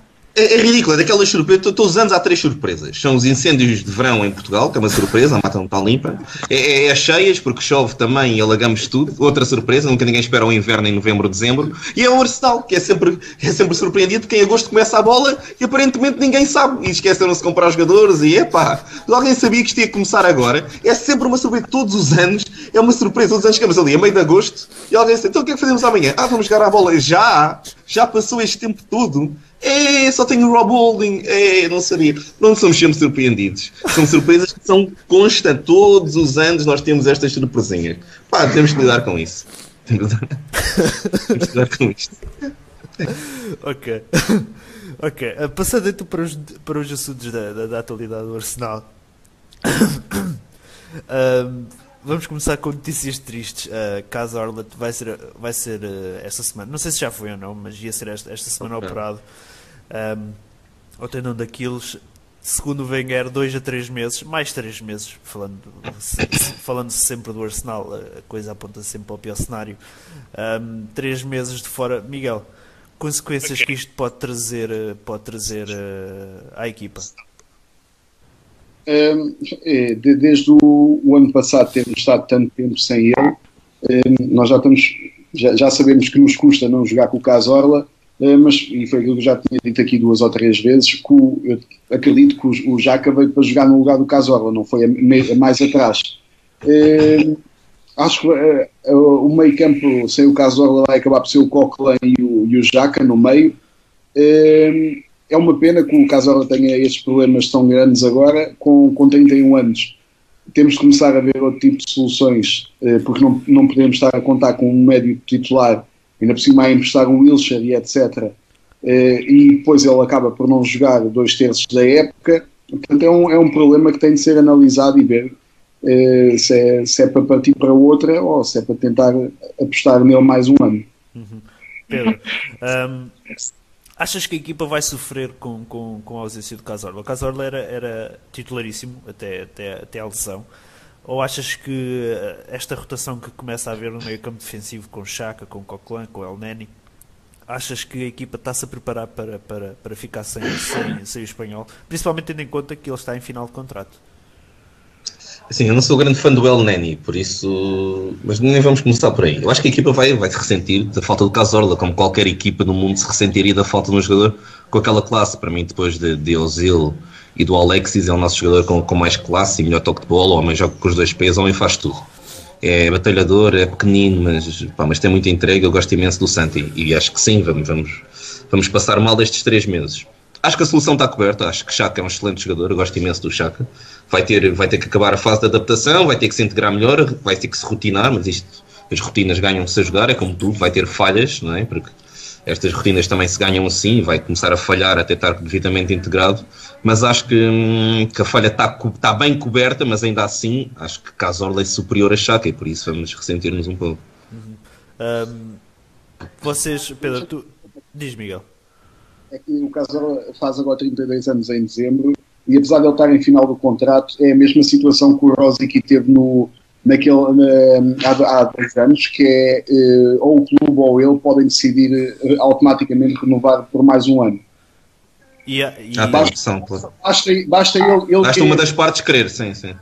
Uhum. Player é, option e club option. por mais um ano, tal como aconteceu com o Rosicky, contra a vontade dele, ficou cá aquele ano extra, quando ele preferia ter, ter logo saído. Vocês acham que o, que o Casorla vai acabar por ficar ou não? Falou-se muito do interesse do, do Atlético nele.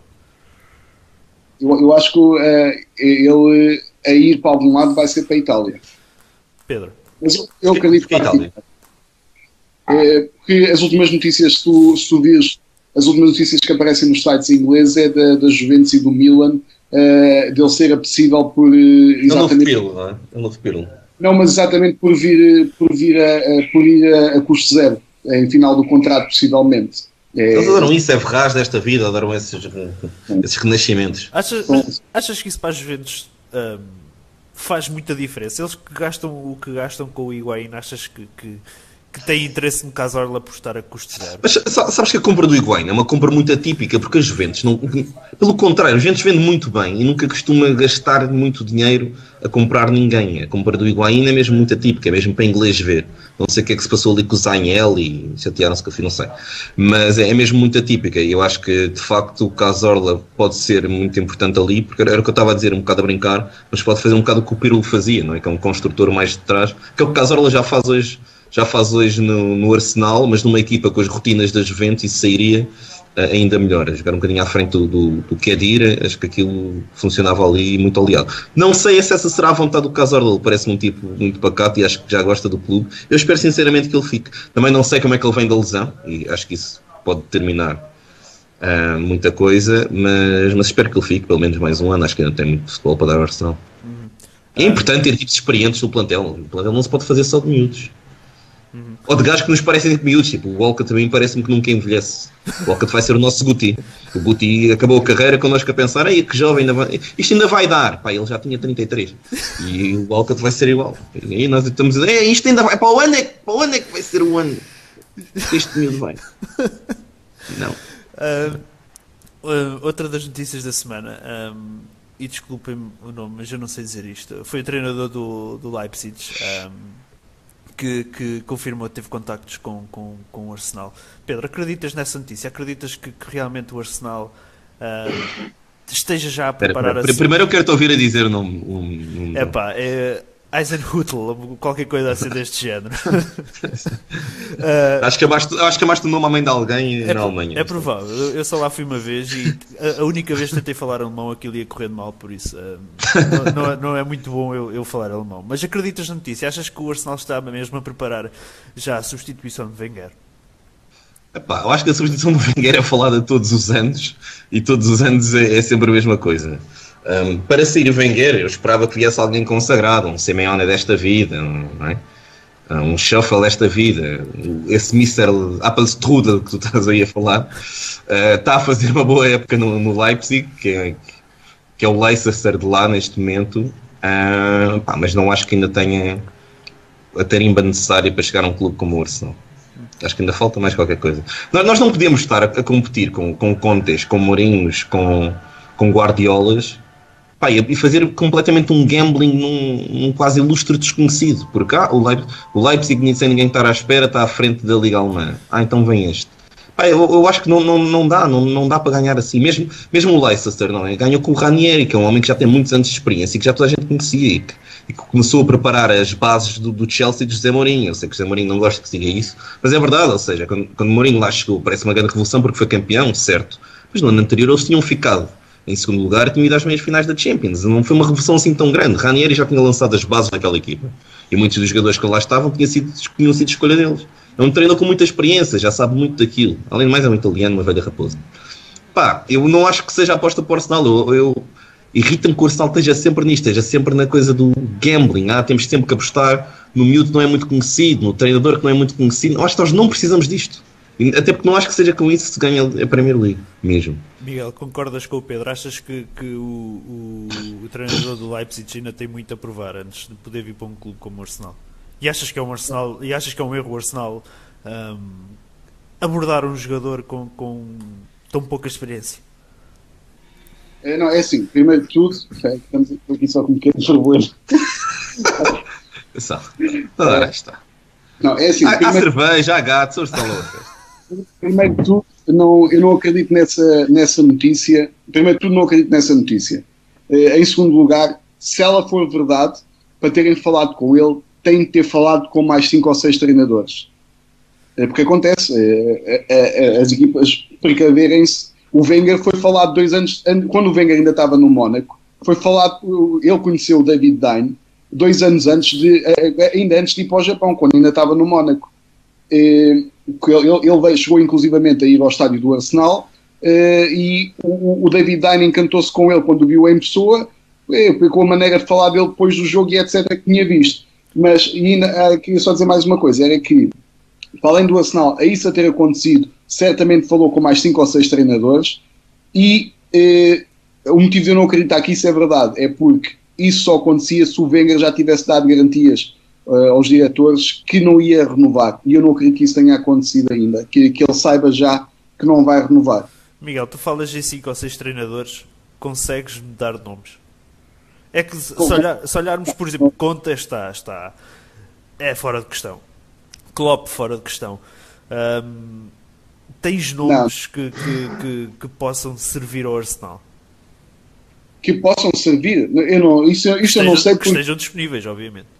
Não, não, não, pois eu, aquilo, aquilo que tem acontecido quando, quando o Arsenal já teve duas ou três crises nos últimos seis anos, ou assim, de resultados, eh, de atirarem uma série de nomes, eh, ele, para mim não, não, não, me satisfazem. Aquilo que nós temos visto, como são os crónicos, os, as pessoas que, que, são vistos como, como substitutos dele, é o, o tipo que foi assistente dele no Japão, que, que eu não sei onde é que ele anda agora. É, nos ajude. Não, mas é. Mas, mas, mas e, e, o, o trazedor de rios miais. Não, não, não. Mas a, a questão é, é. Este tipo de coisas parece-me pouco provável, porque o Wenger sempre disse que iria estar desassociado do processo de seleção de, de quem iria suceder. Sim, mas o. Ferguson também disse isso e depois foi buscar o compatriota David Moyes, com os resultados que nós bem conhecemos. Mas, ele esteve bem metido nisso, sim. Mas ele, ele, esteve bem metido nessa escolha. Mas achas que é possível é... o Wenger ficar. Uh, não, não opinar sobre, sobre uma possível.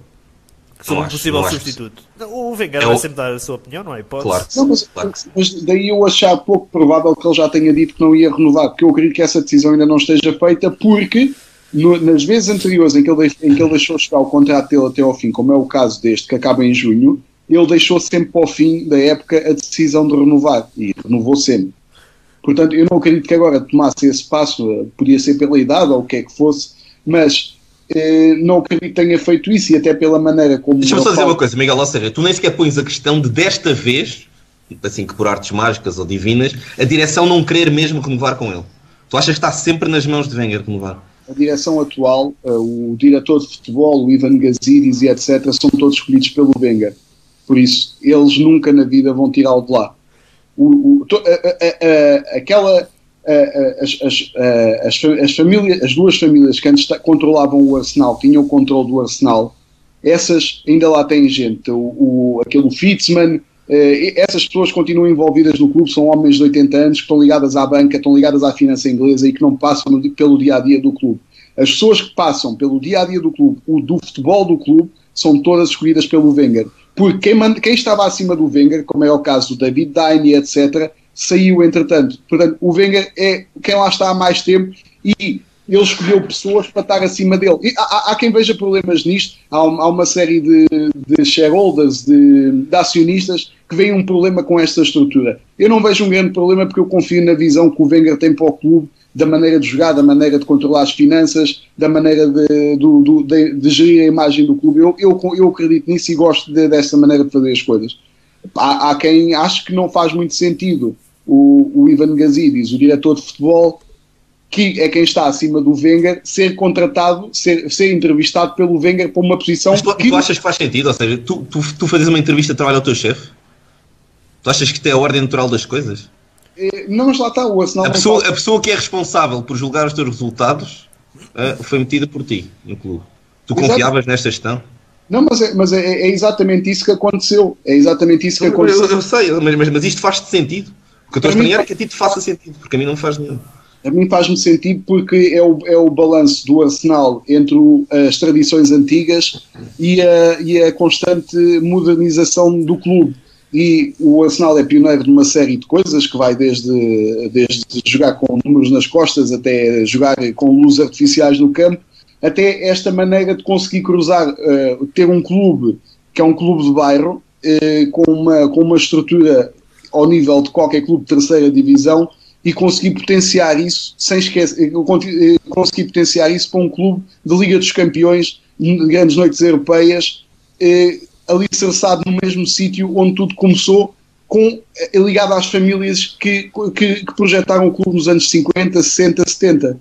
Portanto, a mim, eu prefiro que seja gerido assim do que ser gerido como uma empresa eh, do que ser eh, como, como, muitos outros clubes são atualmente, daquilo, aquilo que falam das estruturas e etc.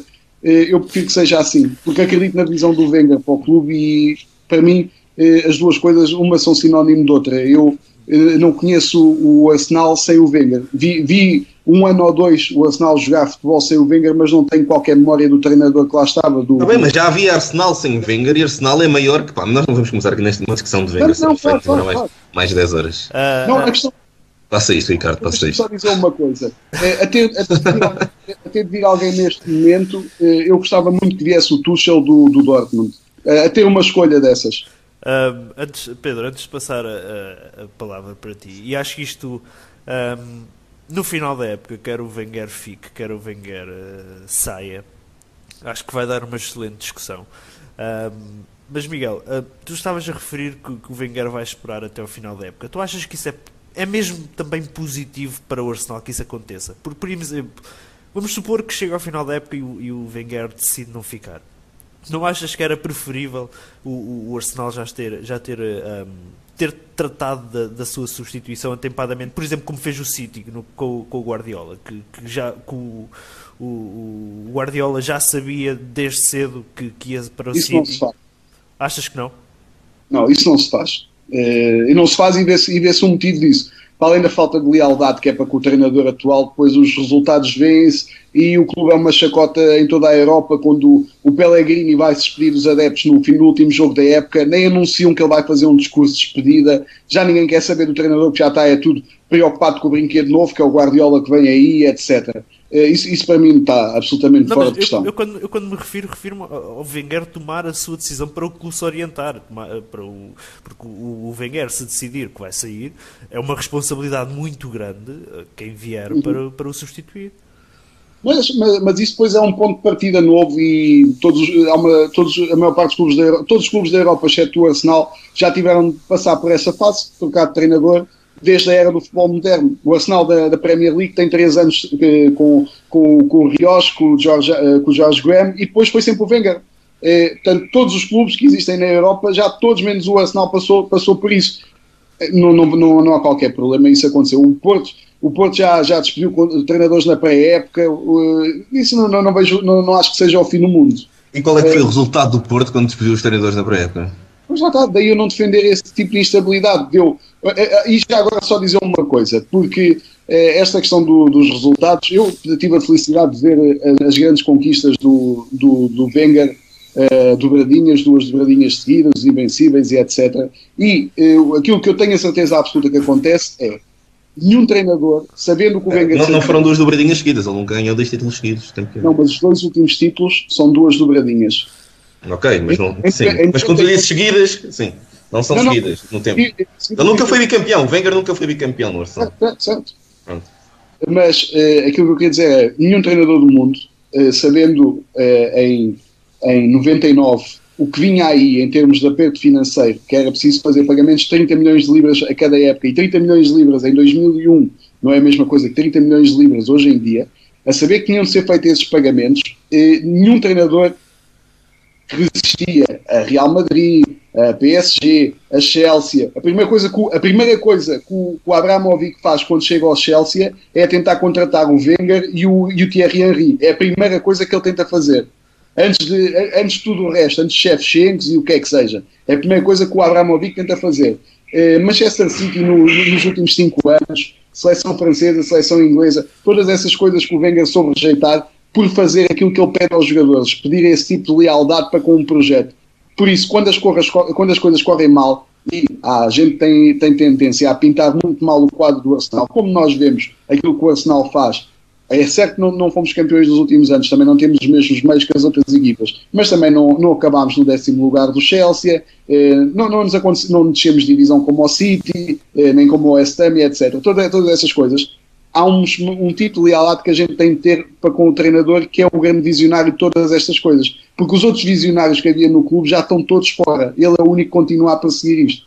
Portanto, eu tenho esse tipo de lealdade, os outros eh, são, têm o direito de não ter. E que resultados mais imediatos, etc. Pedro, um, eu sei que tu um, és contra a permanência de Wenger no clube.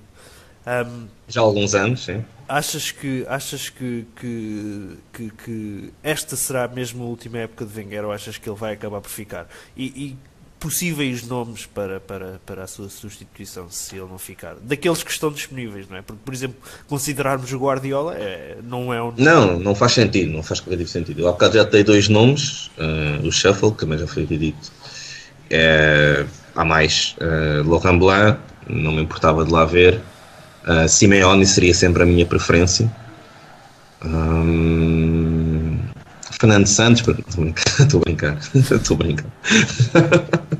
Você imaginar o Fernando Santos a chegar a Londres e a dizer tipo, que já nos estava a ver na data X a ganhar. Seria épico. Estou a brincar. Uh, não, Simeone seria, seria, seria o primeiro nome e, e, talvez o único que me satisfizesse por pleno. Agora, que alguns que eu já pedi antes já, já, já, já são impossíveis, não é? Já são, Conte já é impossível, não sai do Chelsea para ir para o Arsenal.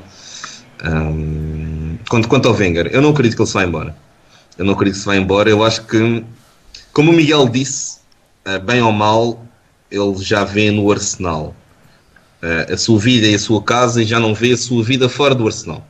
Eu acho que ele só vai sair do Arsenal, como disse, retirar definitivamente do futebol. E o mal disto é que de facto ele tem a faca e o queijo na mão, porque está lá há tanto tempo, há tantos anos, que toda a estrutura do clube gravita um, em seu redor, o que é um erro, porque um, ele é um treinador, ele não pode ser um treinador, barra diretor desportivo, barra presidente, e sou eu quando jogo futebol manager. E ele neste momento faz isso. Ele é um gajo que está a jogar futebol manager. Ele domina todas as posições do clube. E, e depois temos isto: temos um clube à espera que o treinador diga se renova ou não. Pode parecer muito bom em termos de lealdade, mas, mas não aquilo que tu dizias, Ricardo, é verdade. Ou seja, afeta a estrutura do clube. Se um treinador não quer ficar, eu, eu enquanto clube, quero ter a liberdade de ir, de ir ao mercado, fazer entrevistas, de falar com outros tipos para substituírem. Eu quero poder escolher, não quero estar dependente daquele tipo de me dizer se fica ou não. E eu depois, ele, é o que estava, a, a, a, solução que me estás a dizer, a hipótese que tu, tu meteste, é aqui muito real. É, ele, ele às tantas diz: Olha, afinal não quero ter tempo com os meus netinhos. Ah, então agora vou à procura de alguém, dizia o Miguel. Isto está sempre a acontecer. Ah, mas se calhar nessa altura os bons já foram, porque não tiveram à nossa espera, não é? Pergunto-me quantas boas substituições nós já tivemos, nós já perdemos, quantos bons treinadores já perdemos, por estarmos permanentemente à espera que o Wenger siga se fica ou não. E acaba sempre por ficar, e eu acredito que nesta época ele vai ficar, para mal dos meus casos, e a contestação vai continuar a aumentar, até porque os anos sem ser campeões, infelizmente deve continuar a aumentar mais um. E no fim da época vamos ter outra vez isto. E só espero que não tenhamos aquelas cenas lamentáveis como já tivemos em Emirates, de adeptos do Arsenal lá pancado uns com os outros, adeptos do Arsenal fica Wenger, sai Wenger, e, e a coisa está a cada, a cada ano que passa, a coisa vai piorando e vai piorar cada vez mais. Uhum. Pá, é o Arsenal, já havia Arsenal antes de Wenger e vai haver Arsenal depois de Wenger. Por muito que nós tenhamos uma dívida de gratidão, pá, já passou, há fases, há ciclos, tudo nesta vida finda. Pá, eu acho que o, o ciclo do Wenger já findou. Ele já não, é, já não é um treinador de vitórias, é um treinador que tem coisas que eu admiro muito, como a nossa maneira de jogar a bola. É completamente pá, true harmony. Quando o Arsenal joga bem, nenhuma equipa no mundo joga como nós. Só que não há consistência nisto, já não é como 2004. Em 2004 nós jogávamos como ninguém, pá, mas também ganhávamos como ninguém. E agora nós jogamos como ninguém a espaços.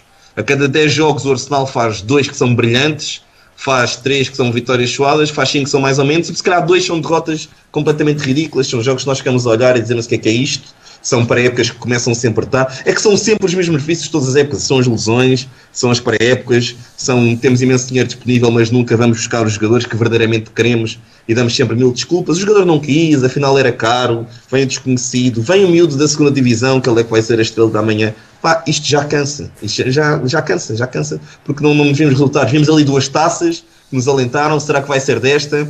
Ainda não é esta, não lutamos com as mesmas armas que os outros, disse o Miguel. Pois não, e o Leicester? Pá, é, a época passada tem este paradigma que é, acabaram-se as desculpas. Porque quando todos os outros falharam, nós não conseguimos aproveitar. Nós nem quando todos os outros falharam, todos os outros nós estamos sempre a apontar o dedo, porque não cumprem o rigor financeiro, porque têm imenso dinheiro, porque são empresas, não são como nós, um clube de bairro. Pá, falharam todos.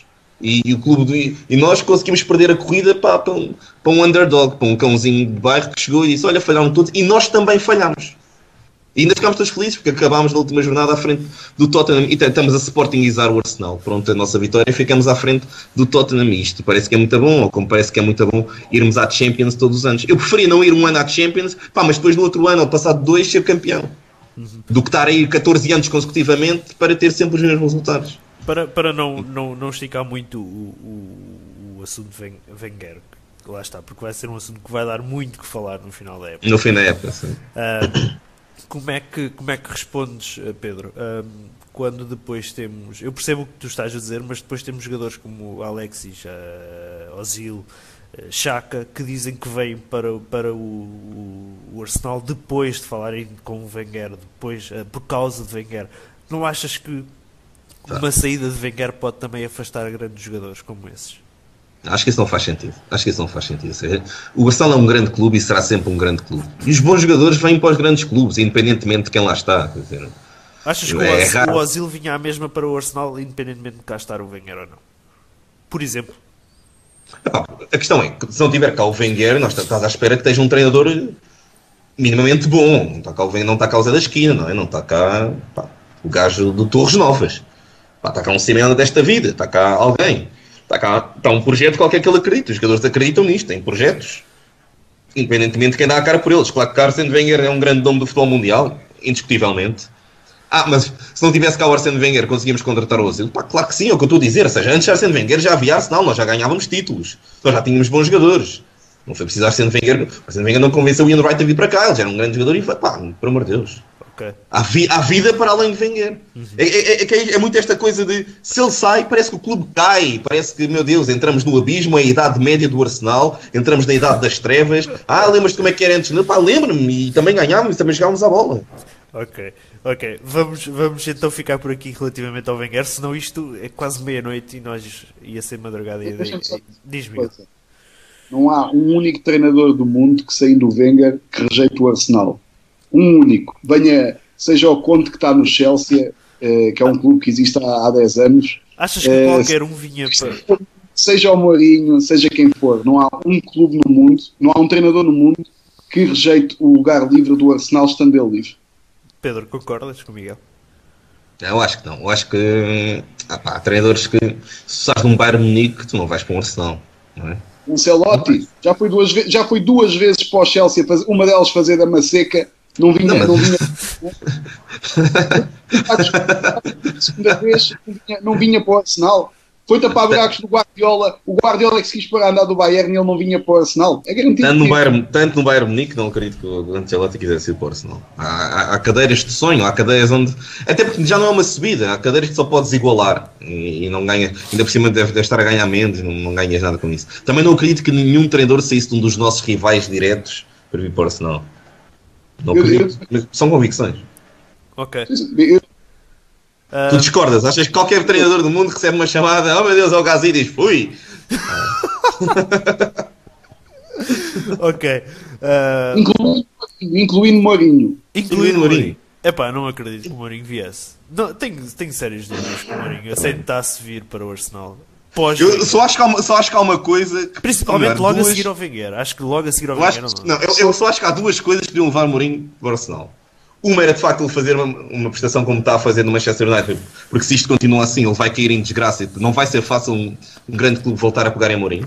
Não vai ser fácil, porque pá, depois daquilo que aconteceu no Chelsea, ele continua a fazer isto no Manchester United e a reputação dele vai lá para baixo. E a outra era exatamente por isso, era exatamente para fazer melhor que venga. Era exatamente para ter aquele preço, sabes? Aquele de, eu fui para ali, para o sítio onde não conseguiste, e eu consegui. Acho que isso seria uma motivação. Mas isso é porque eles odeiam. Ali a motivação é diferente. É eu odeio-te e eu quero ir para aí onde tu não conseguiste fazer melhor que tu. Isso é uma Mas a motivação questão, a questão é que ninguém faz melhor que o Wenger. É impossível ser melhor do que imbatível. Portanto, é, isso é impossível. Mas isso, Podem- Podem... estás a ver? Isso foi, foi em 2004, meu. Sim, Estamos sim, em mas- 2016. Ó Miguel, achas, que, achas que se agora 2016. chega- se chegasse um treinador ao Arsenal e passado uma época ou duas ganhasse a Champions, não achas que já era um registro melhor que o Wenger, por exemplo? Mas, mas repara numa coisa, eu não estou a defender eh, a vitalidade do Wenger, e se quiseres que eu te diga, eu acho que o Wenger tinha, tinha arranjado uma maneira de sair há, há seis ou sete anos atrás, que tinha sido bem para todas as partes, tinha feito a transição para o estádio e tinha, e tinha servido bem o- a, a- a- plataforma onde o clube ficava, tinha sido útil. Eu não estou a dizer que ele tem de ficar a todo o custo, eu estou a dizer, do meu lado pessoal, em- da minha visão do clube, enquanto ele tiver, está tudo bem, não há problema nenhum. Eh, mas eu não me oponho. Independentemente dos resultados. Eu não tenho medo da mudança. Mas o que é que os resultados são bons? Tu podes achar que não Como são são. bons. Tu podes achar que não. Tu podes achar que não. Eu, se calhar convido-te a ires ver um gráfico das posições do Arsenal nos últimos 100 anos. Há uma linha reta sobre o quarto lugar. Ah, não sei antes. Sim. Vê se, vê se encontras al- alguma década, ou algumas duas décadas, ou algumas três décadas, que sejam iguais às que o Arsenal tem com o Wenger. É porque não há nenhuma. Não há nenhuma mesmo. Há, há, há oitavos, nonos, décimo lugar, sexto lugar. Isso existe.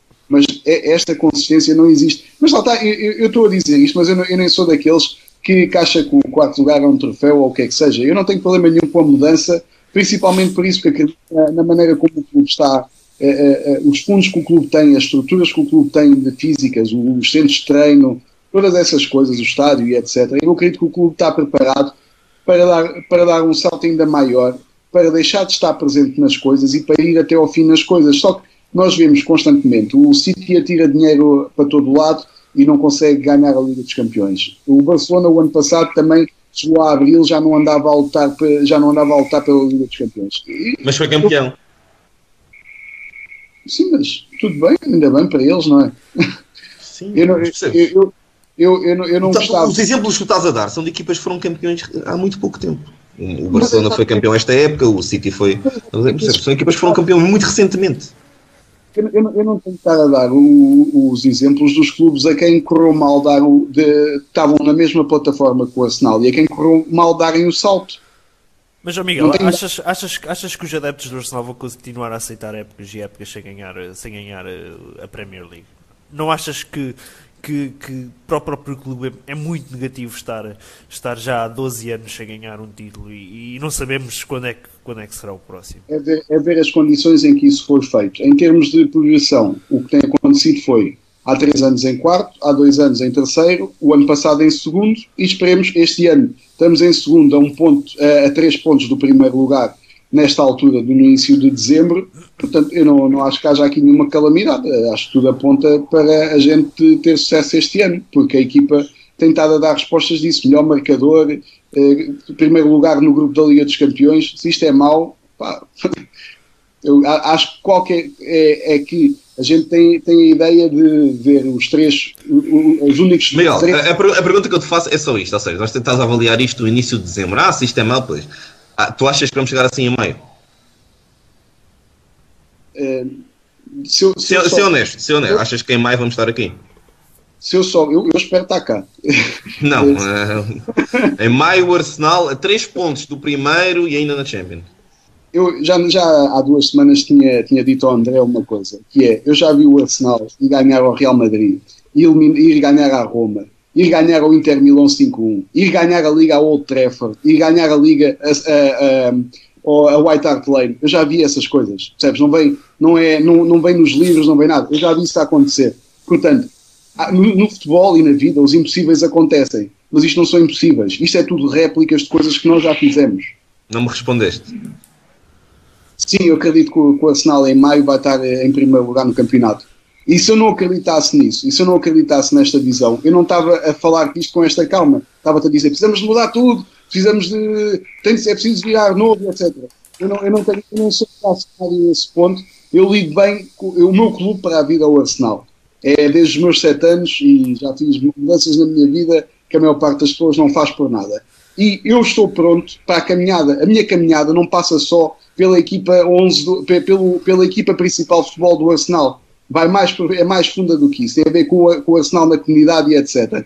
Eu, eu estou disposto a continuar a percorrer este caminho que me tem dado tantas alegrias. Eu poderia estar a fazer isto com um clube, com, com, com, com o Oriental de Lisboa ou qualquer coisa, que sabia que me iam dar uma ou duas alegrias por ganhar uma vez um jogo grande numa taça contra o Marítimo ou qualquer coisa. Felizmente, as alegrias que o meu clube me dá é estar na Liga dos Campeões todos os anos, estar em primeiro lugar no grupo, estar a lutar pela Premier League, que é a liga mais difícil do mundo, e epá, eu estou satisfeito com isto, mas se outras pessoas querem fazer isto um jogo de FIFA ou qualquer coisa, onde podem sempre fazer restart a cada jogo que perdem ou que empatam, eu para mim isso não, não, não, não tem piada nenhuma. É, umas vezes corre bem, outras coisas corre mal. Eu vou estar cá sempre. Ok, em maio, em maio vamos cá estar para falar sobre isto. Vamos ver como é que vai acabar a época. Esperemos que a época acabe bem, eh, porque aqui todos somos do Arsenal e pronto, queremos troféus. Eh, mas em maio cá estaremos para, para, para avaliar isso.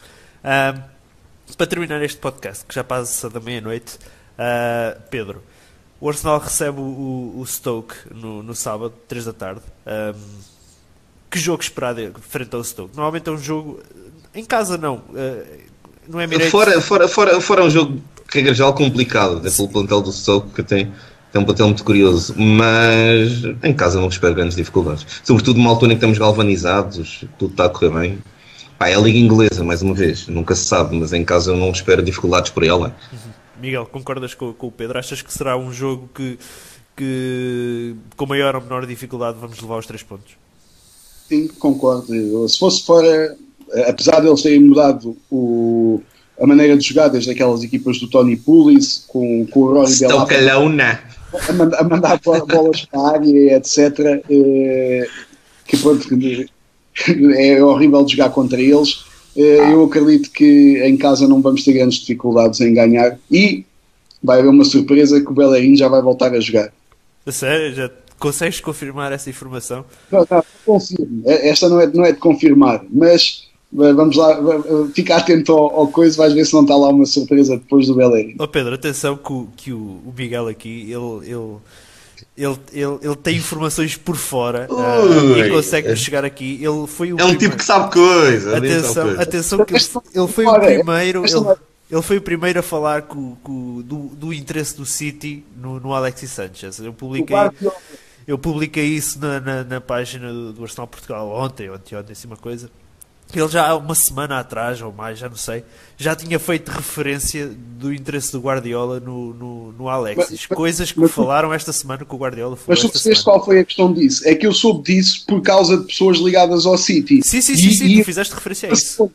O que apareceu agora foi no Chile virem dizer isso que o, que o Guardiola ligou no fim do jogo do Chelsea para, para, para tentar contratá-lo. Ou seja, já em dois sítios quer dizer que há aí qualquer uh, coisa. Mas atenção, eu, eu não eu não estou pronto para perder mais nenhum jogador para o City. Já chega. Já chega. Ah, prefiro matar o Alexis. Eu não, pá, não perco mais nenhum jogador para o City. Não, não acontece mais. Clichy, Sanhas, Nasri. Pá, acabou. Pronto, acabou. Não, não, não deixo. Não deixo. Não. Nego, Ah, nego. Mas não. pronto, Pedro, ficas a saber que o Miguel é um, é, é- é um, é um tipo que nos consegue chegar a informações por fora. ah, Gosto muito disso, gosto muito disso. portanto, poderemos ter algumas novidades em primeira mão aqui. Portanto, uma novidade agora que o Miguel nos deu: Alex Bellerin, Bellerin, titular. titular no jogo contra, contra o Stoke. Ah, muito rapidamente, prognóstico para o jogo com o Stoke, Miguel. eh, 2-0. Eu gosto muito desse resultado. Pedro, 3-1. 3-1. Eu vou, eu vou para, não sei, um 0, 2-0. Não sei precisar. Ah, mas, mas vamos ganhar o jogo com maior ou menor dificuldade. Acho que vamos ganhar o jogo. Olhando muito rapidamente aqui para a jornada, para a jornada 15 da Premier League, vamos ter ahm, assim os principais jogos. Ah, para além do Arsenal, teremos um Leicester Manchester City, um Chelsea West Brom. Ah, o West Brom que está a fazer uma época fantástica, vai no, no, no sétimo lugar, está apenas a um ponto do, do, do Mourinho. Teremos, e teremos ainda um, um- Isso distante de novo Mourinho. ah, e teremos o, o Manchester United Tottenham. Será que é desta que iremos estar a torcer pelo, pelo Mourinho? Ah, e para terminar, um Liverpool West Ham Pedro. hum, o que prevês alguma surpresa ne- nesta jornada da, da Premier League? Pá, surpreendentemente, acho que Mourinho vai voltar a não ganhar. acho que vai voltar a não ganhar. Pá, pois é, dos jogos que tu disseste, não, não prevejo assim grande surpresa. Miguel. Surpresas também não, mas há, cá tem três jogos que eu acho muito interessantes: o, o Leicester com o Manchester City, o Liverpool com o West Ham e o Manchester United com o Tottenham. É, é interessante ver, espero que acabem todos em empates. Quer dizer, o- A questão, o Leicester tem, tem desiludido. Já não é o Leicester da época passada, não é? Não é já, é só a saída do Kanté não começa a explicar tudo isto. Houve ali qualquer coisa. Eles também não se reforçaram minimamente. Eles por simplesmente contem- contemplaram-se como fomos campeões, isto aconteceu uma vez num milhão. Está bom assim, venha ao Slimani e lutemos para o meio da tabela. E por isso é, é um jogo interessante de nome porque é o campeão em título, mas não espero ali nada. não, mas é, é um jogo City, é, é fora para o Manchester City, porque é em casa Sim, do sim, sim, Sim. Acho, acho, que, é- acho que ser interessante. É verdade, vocês já agradeceram ao Fabregas por ele ter mandado o, o Agüero e, e o, e o Fernandinho para a rua, que não, não nos vão defrontar. Não, porque ele é um rato e ele, agarrou, ele, ele, ele mandou uma chapada ao Fernandinho, portanto, eu não, eu não gosto. Eu não gosto desses tipos que fazem assim as coisas à socapa e etc. Roma não paga a traidores e eu também não lhes agradeço. Por isso que a senhora não tenho nada a falar. Muito bem. Ah, vamos então terminar este podcast. Ah, agradeço a todos os que nos acompanharam. Foi, hoje foi quase duas horas. Nós costumamos estar aqui cerca de uma hora. Hoje foi quase duas horas. Isto deu, deu conversa que nunca mais acabava. E, e continuaria pela madrugada adentro. se- Então, se entrássemos pelo, pelo, No pelo pelo tema tópico- Wenger era, era direta, direta tópico- daqui quando- quando falarmos do Topic Wenger, terá que ser um podcast só para isto mesmo. Ah, quero agradecer a todos os que nos acompanharam no Facebook, a todos os que deixaram ah, mensagens. Foi bom ter-vos desse lado. E regressaremos à partida no próximo domingo. Essa informação depois será disponibilizada na nossa página no Facebook. Não se esqueçam de nos seguir. Ah, e até lá, a pedir Arsenal. That was just one.